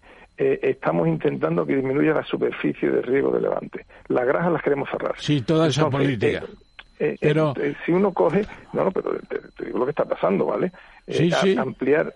entonces, el libro va de eso precisamente, que la sociedad actual limitar la producción agraria. Yo no, eh, yo estoy totalmente de acuerdo con la agricultura de fenómeno, es la mentalidad que está intentando todo y cada uno. Bueno, eh, eh, yo he visto el mismo portavoz, vamos, en una radio, que decía que hay que cortar los trasvases porque tiene un costo ecológico, eh, porque el caudal ecológico, porque supone las tuberías, para esto seguido decir. Y además es injusto que la verdura y la hortaliza suba tanto. Bueno, mi tesis es que tenemos que decidir como sociedad si limitamos el agua de riego a donde se produce y se produce muy bien, pues a ver, menos verdura, la verdura va a subir. Pero eso es, una, crítica... Muy obvia. Pues eso, eso es el libro, ¿vale? Yo, por supuesto, conozco muy bien la agricultura de Levante, Sí. trabajo muchísimo. Don, en- Manolo- eh, don no, no, Manuel es ingeniero agrónomo y tiene, Claro. además, tiene fincas eh, y si ejerce. Cojo, cojo, si cojo el otro ejemplo, lo, las granjas de cerdos, porque es un ejemplo clásico, eh, bueno, desde un gobierno que quiere, parte del gobierno, ataca directamente a la, a la carne, en la otra, abrir una granja nueva es prácticamente imposible, ampliar o mejorarla prácticamente imposible. Eh, en fin, te, conozco también el sector muy de cerca, la persecución que hay legal contra las instalaciones eh, ganaderas es muy fuerte. Eh, eh, éramos, somos todavía uno de los principales exportadores del mundo, pero la producción ya se está limitando por todo ese tipo de cosas. Y hay como una voluntad colectiva de limitar, no solamente en España, en toda Europa. En Holanda se- fue la revolución de los agricultores cuando se quisieron cerrar un número muy importante de granjas. En Irlanda, el gobierno, donde hay también observadores, quiere eliminar cientos de miles de vacas. Es decir, eh, que eh, la sociedad occidental, y en esto el libro habla de España, pero sobre todo... Europa, más que occidental, eh, Europa, sí, sí. ¿no? Porque en América Europa, no está Europa, pasando. Correcto. Sobre todo Europa eh, quiere limitar su producción agraria y es lo que en el libro digo, mire usted, atención, que esto necesariamente va a conllevar una subida de precios, que es la venganza del campo, eh, cuando no, y además una eh, cortedad geoestratégica, porque ponemos la despensa, los que quieren producir, los que nos van a producir fuera de nuestra frontera, y esto es un dato pues muy evidente y muy contrastado además. ¿eh? Con Oye, y a pesar de todo, Don Ramón le toca a don Lorenzo. Don Lorenzo. Sí, a luego mí te la pregunto verdad, una cosa. la verdad es que me gustaría preguntarte, don Manuel, buenas noches, eh, precisamente en esa, en esa, en esa expulsión, ¿no? El, el desmantelamiento del campo no solamente en España, es un desmantelamiento que se está produciendo en toda Europa desde una normativa, como, como bien tú dices, que no solamente es en España, sino también europea. Es decir, es verdad que toda la persecución que hay al tema del agua es, La muy, ley de es muy restauración de la nuestro, naturaleza. entre otras cosas porque en Europa no tienen tantos problemas con el agua, pero todas las leyes que vienen, eh, o toda la reglamentación que viene respecto al tema de la carne y, y- y las granjas, ¿no? Y las- la calidad de vida de los animales, etcétera, pues sí que viene desde Europa y esto pues va a provocar un incremento de los precios eh, espeluznante, ¿no? En todos los productos y sobre todo a desplazar a toda la cuenca mediterránea al norte de África y Turquía Se esa- está, se está produciendo el ese, desplazamiento. ese, ¿no? ese, digamos, esa fuente de, de alimentación, que son zonas muy inestables, no solamente por temas políticos, sino también por toda la influencia del África subsahariana que presiona hacia el norte y que, bueno, pues pueden ser focos de, de conflictos en el futuro. A esto se uniría, en el caso nuestro, don Manuel, el tema de la sequía. Yo recuerdo haber estado hace, en el mes de septiembre, septiembre octubre en Villarrobledo, eh, y un, un propietario de una finca había plantado ya hacía tres o cuatro años almendros y se quejaba de que no salía ni una almendra, ¿no? Es decir, ha sido un año realmente demoledor y por lo tanto el castigo viene doble. No parece que apunte el control de los precios, vamos a tener que vivir una nueva situación de precios alimentarios y, y bueno, esto va a tener un impacto muy grande en nuestra sociedad. Es decir, que, que realmente entiendo, no, no he tenido el gusto de, de leer el libro, pero entiendo que esa es una de las grandes preocupaciones que aparecen en tu libro y una, y una de las principales quejas. Me gustaría saber si planteas también algún tipo de, de solución, ¿no? Porque parece que es in- imparable todo este cambio normativo que, que nos viene de- desde Europa y que aquí parece que se está O lo podemos cambiar a partir del mes de junio, Manuel. Se- m- el- aquí hay varios aspectos. Efectivamente, hay una sequía que es algo en principio coyuntural, Dios quiera que llueva, no. pero que, que Coyuntural o no, no, ¿no? se sabe, o no, no, no, no hago el futurible, pero que efectivamente estamos en sequía. Es una obviedad ahora mismo y la estamos padeciendo y eso limita la, la, la producción. Pero aunque no siguiéramos en sequía, ¿vale? Eh, eh, y aunque la productividad agraria sigue incrementándose, hay excelentes técnicos y agricultores, el retroceso en número de hectáreas fértiles, no hablo de las marginales, que eso también, que el bosque avance, así lo digo en el libro, no hay ningún problema.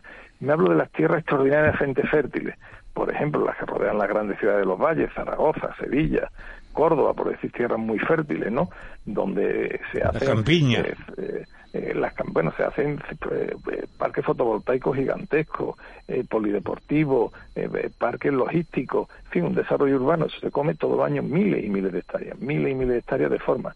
Llevan cientos de miles de hectáreas de las fértiles, que vamos quitando, pues claro, lógicamente la producción está sufriendo. Si unimos todo, la producción va sufriendo y por eso mi tesis de que va, el campo se venga en forma de subida de precios. Lo llevaba diciendo tiempo, atención, van a subir, ya está aquí, ¿vale? Entonces ya ha empezado unido con el tema de la desglobalización, de los riesgos geopolíticos, etcétera, etcétera, etcétera.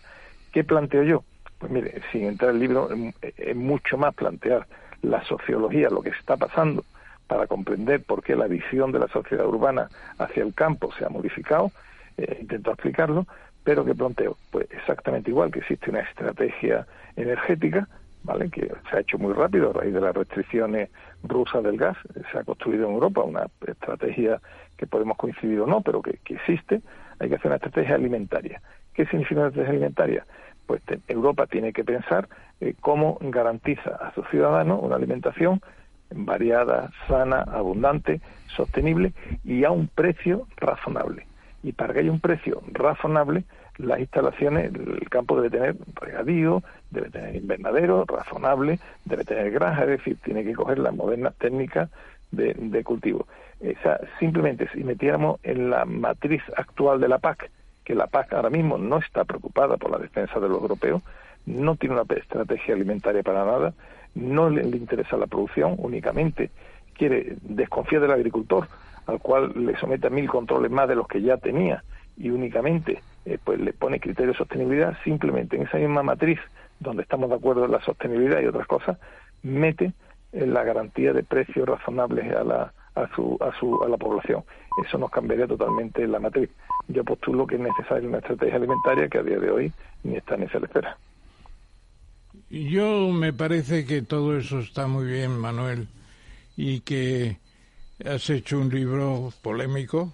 Yo he destacado el carácter de elegía de tu prólogo, porque es una especie de lamentación profunda de esa aversión al campo que hay efectivamente en la política económica. Sin necesidad de apuntar demasiado, la señora Rivera es una enemiga de los regadíos, es una enemiga de los trasvases, es una enemiga de muchas cosas de la agricultura y en el campo y el señor Planas pues no ha brillado por su grandeza con la nueva PAC que se tendría que haber hecho con formulaciones propias de cada país que no se han estudiado suficientemente.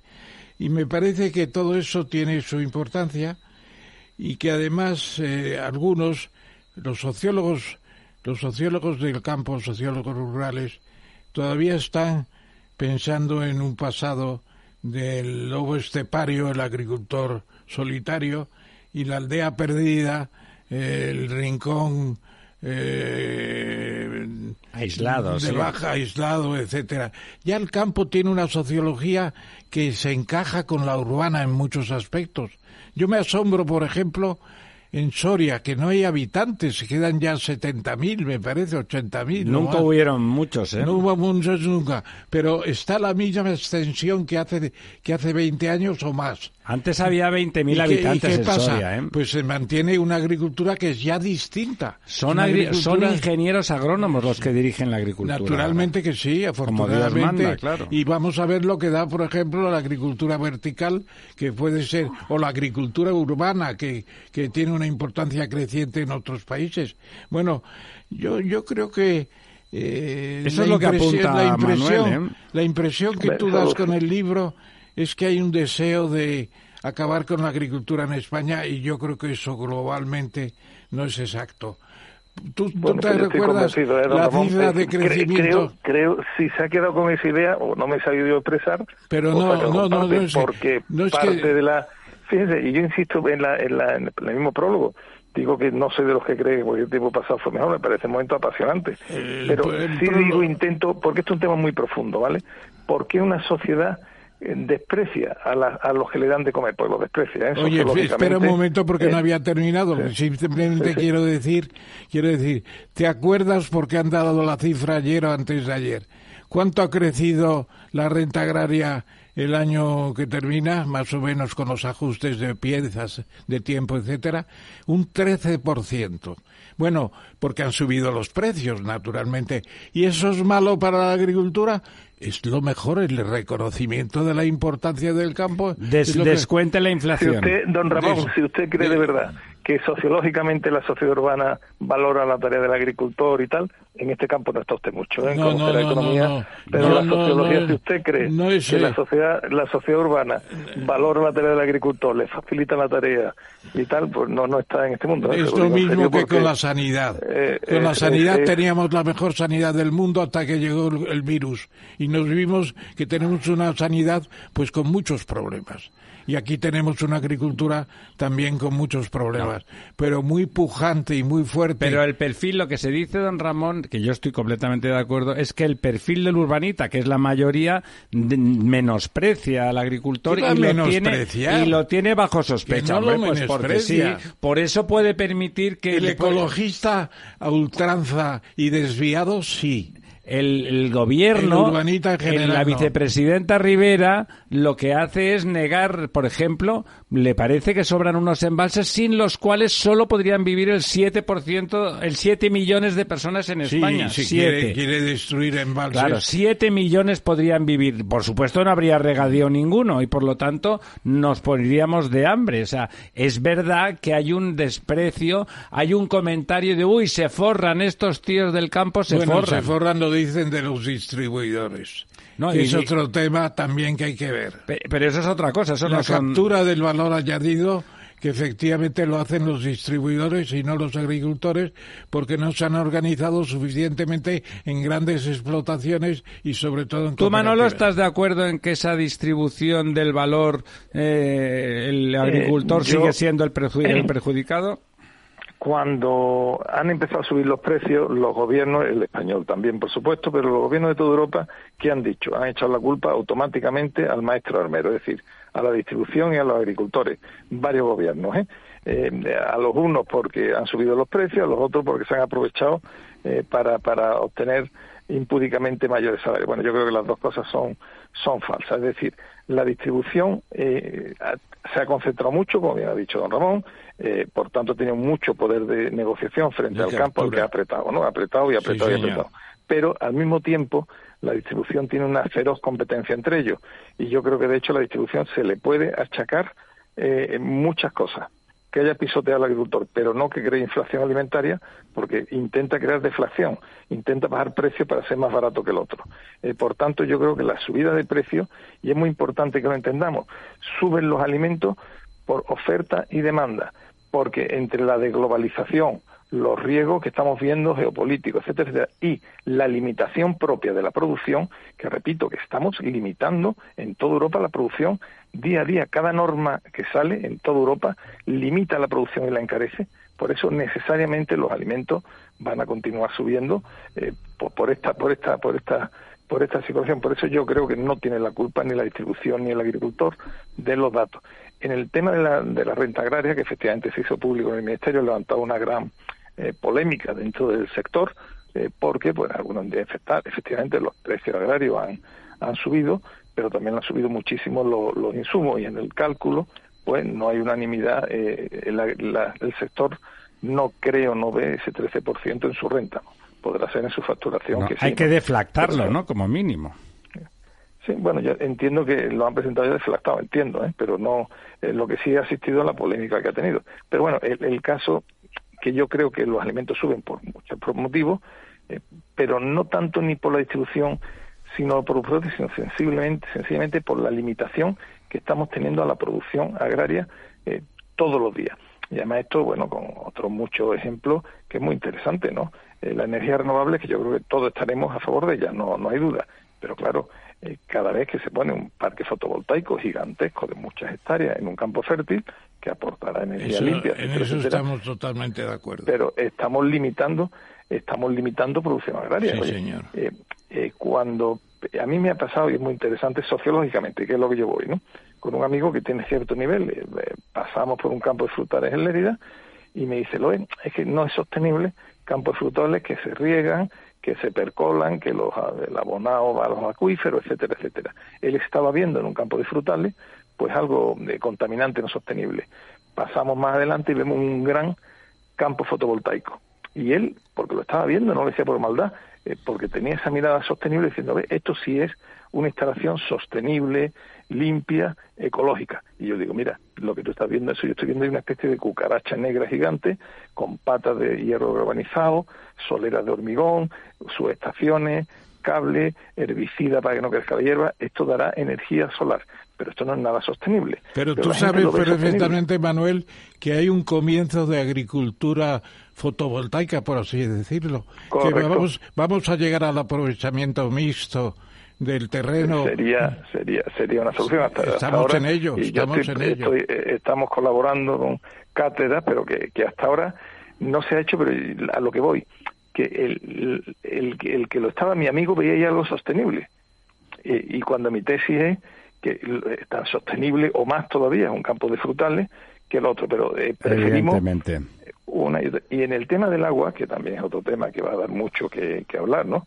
y que yo creo que se puede, eh, porque yo ahí sí soy muy optimista, es decir, si simplemente metemos la ecuación en lo que es la producción agraria, hay agricultores, hay profesionales, hay empresas, y técnicos que incrementarían todavía mucho más la producción que tenemos. Por tanto, si eh, llegamos a esta estrategia alimentaria, no deberíamos tener los problemas que desgraciadamente vamos a tener, ¿eh? porque a día de hoy eh, veo que la norma sigue limitando, restringiendo y encareciendo.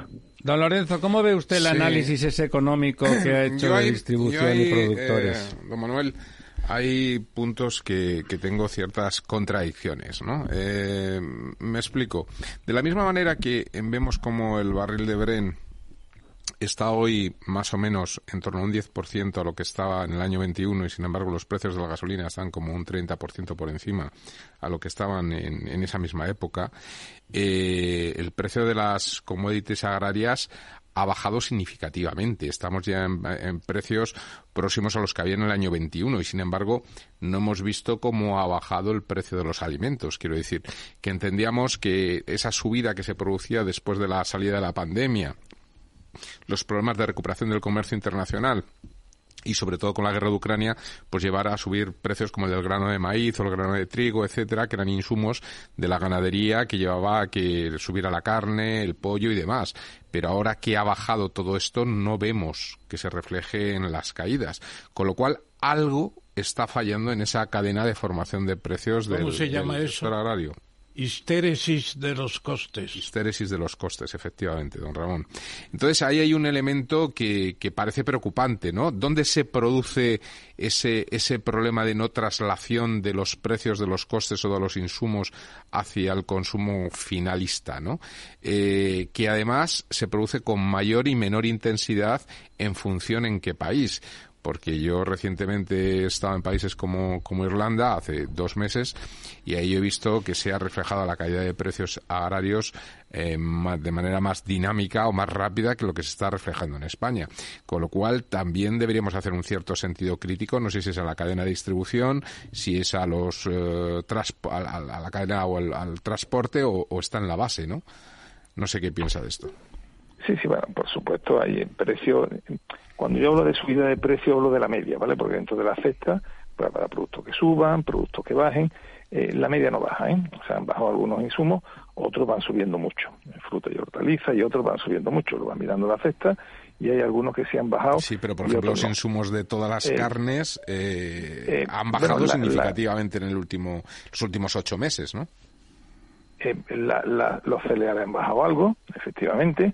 Eh, estamos a niveles de, de, 2021.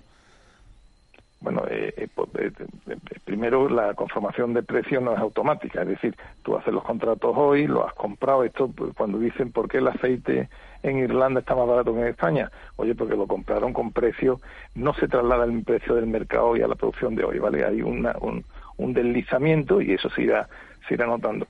Lo que pasa es que en la conformación de precios eh, está la materia prima, está la energía, están los alquileres, están los salarios, están eh, los controles sucesivos, es decir, que no, se, no es una traslación eh, directa. Automática.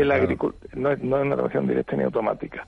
El conjunto de normas hace que, puede ser, oye, puntualmente, por ejemplo, el aceite de oliva está muy caro ahora, en cuanto lloviera, pues va a bajar bastante, ¿no? O sea, pero eso no quiere decir que la media no vaya a seguir subiendo, porque los costes medios han ido subiendo.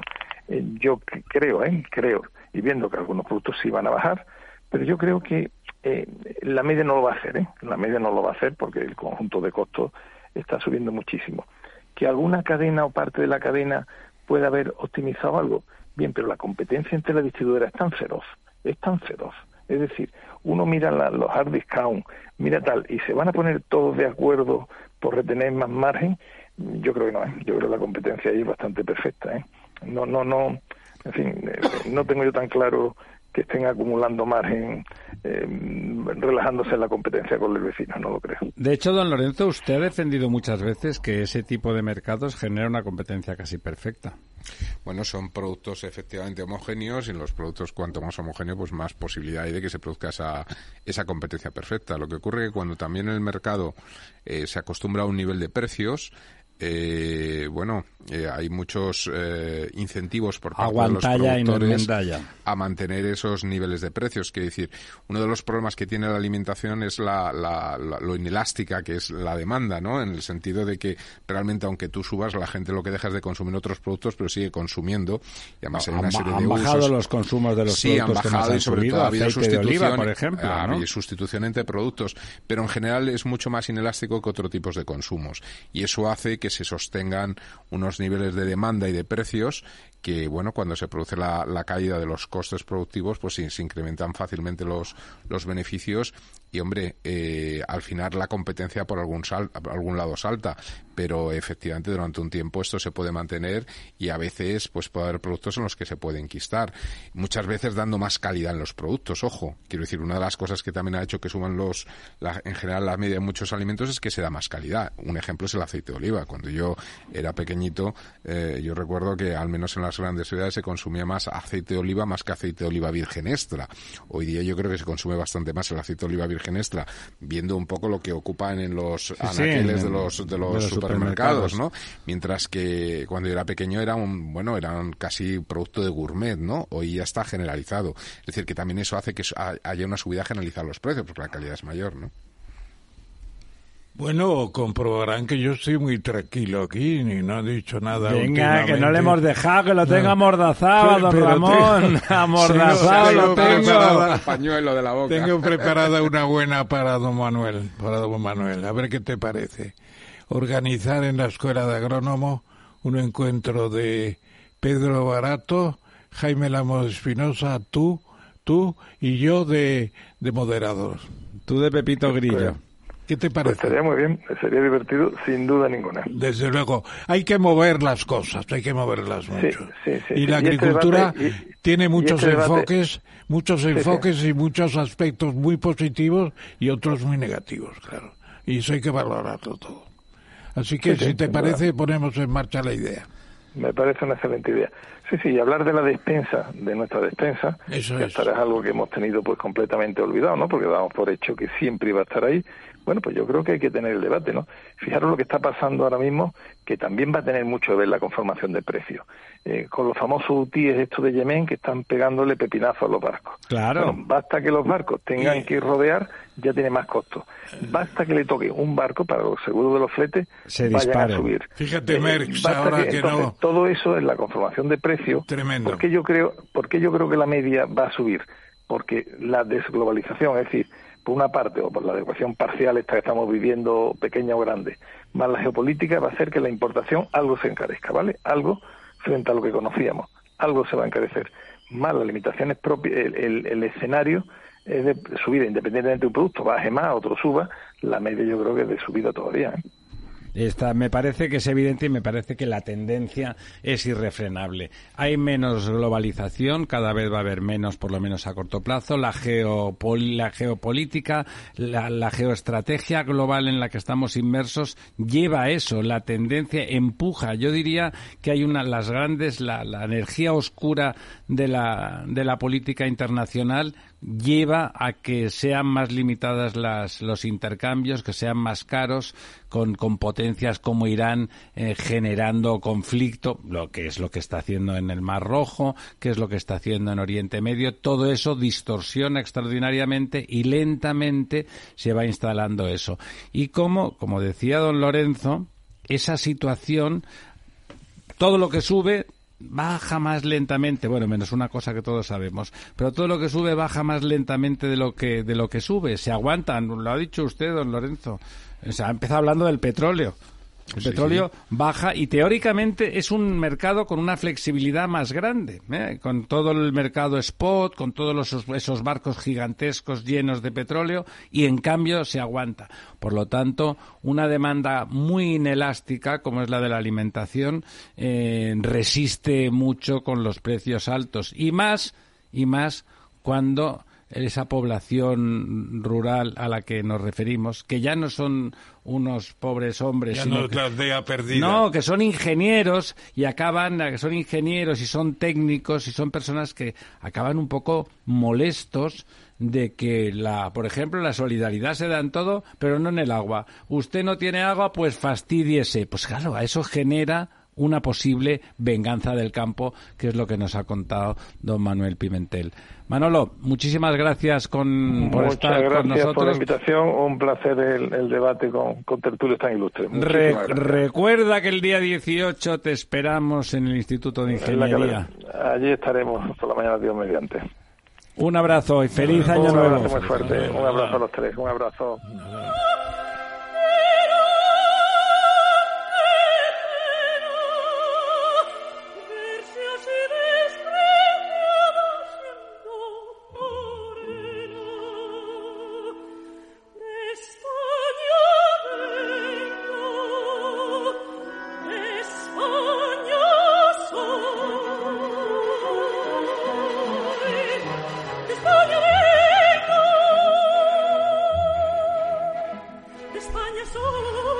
Efectivamente, de España venimos, a España vamos y españoles somos.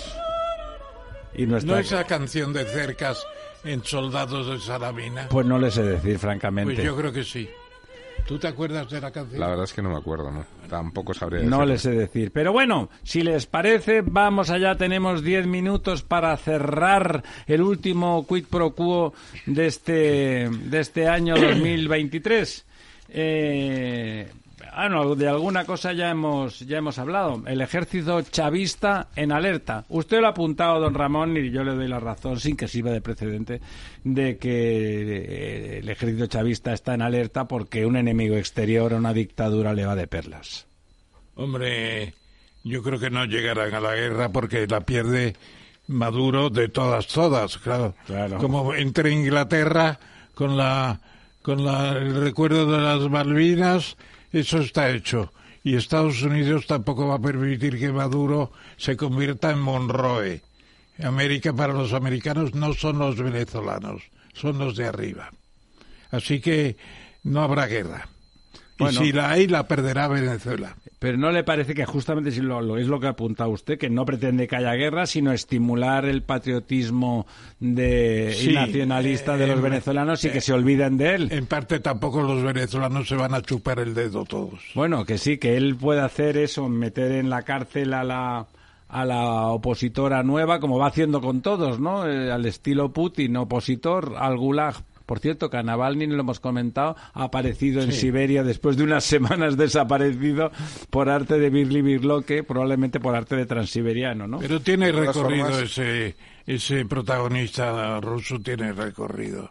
Yo creo que acabará triunfando en el futuro, ya veremos. Na- De Navalny. todas formas, respecto a lo de Sekiba, eh, lo que ha enviado, lo, estaba leyendo aquí la noticia, lo que ha enviado el Reino Unido es poco más que una Zodiac de la Guardia Civil. Sí, sí, lo que ha dicho don O sea, Ramón, ¿qué que era un barquito, Sí, sí. pero sí, yo sí, puede un llevar barquito ocultos- de papel, ¿eh? Ocultos los misiles. los misiles. Bueno, no, yo lo que creo es que una de dos, o, o- o- o está demostrando que no es muy creíble la amenaza de Maduro, Vale, que puede sí, ser, que ¿no? Tampoco Venezuela es, eh, Una potencia, sí. la gran armée de Napoleón. Eh, bueno, bueno, yo ya le digo que, que tampoco está tampoco armada, ¿eh?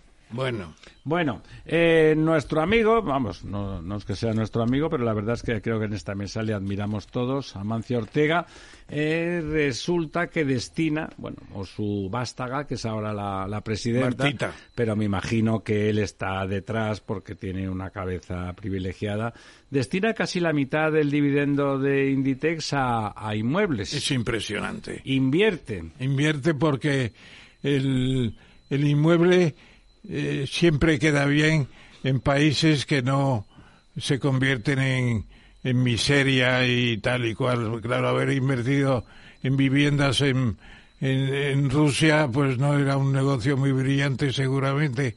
Bueno, las ha abandonado, pobre. Pero lo que está claro es que él hace una inversión muy selectiva, de calidad.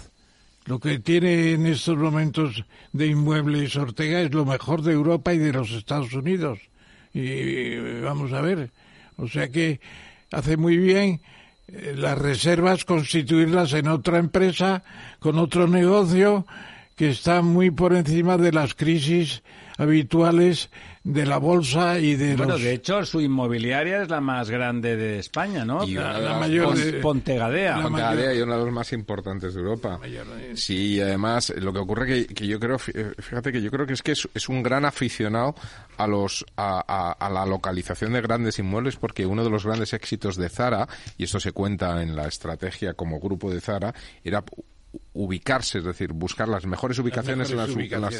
ciudades. Por lo tanto, yo creo que de, Que de- ya de hacía- casta ya ganaba valor, de claro. casta le viene al galgo, ¿no? Es decir, sí, buscar las mejores escaparates, los mejores lugares, es decir, que desde un principio, me refiero si no, no, o- Amancio Ortega ahora mismo pues, está retirado del negocio, lógicamente, pero cuando estaba en, en la acción directa, ya desde el principio, él tenía un interés especial por un la factor diferencial localización, de su era un factor diferencial y ahora lo que hace es adquirir estos inmuebles ya a título personal, ¿no?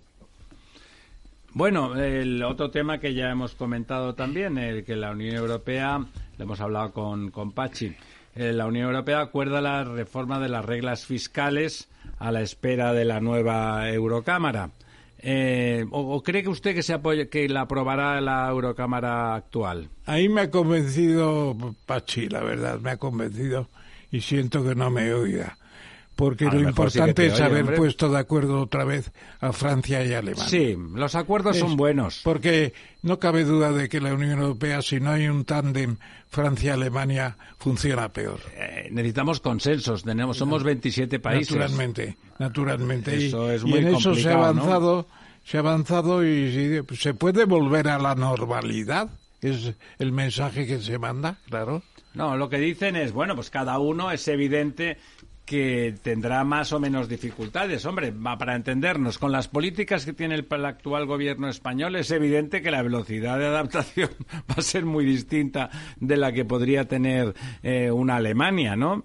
A pesar de que ellos son muy flexibles con el consumo de carbón horroroso, el lignito que tienen ahora, porque tienen un problema. Hombre, pues tendrán que asumir que nosotros los españoles pues tenemos otro problema, mí- que es el gobierno. A mí personalmente lo que ocurre es que no me parece creíble, sobre todo la medida de la reducción de la deuda. ¿Le pública. parece que va a ir más despacio de lo que dicen ellos? Sí, yo no veo creíble lo del 60%. O sea, lo del control del déficit Desde público luego en España no. al 3% sí lo veo viable, porque al final es una cuestión de presión impositiva, eh, pero la manera en la que además castigan hasta el 1,5% el déficit público para el caso de deudas superiores al 90%, eh, pensemos que superiores al, al 90% están los cuatro países, bueno, menos Alemania, estarían de los cuatro los tres países más grandes de Europa, ¿no? Es decir, tanto España como Francia como Alemania, me parece poco creíble.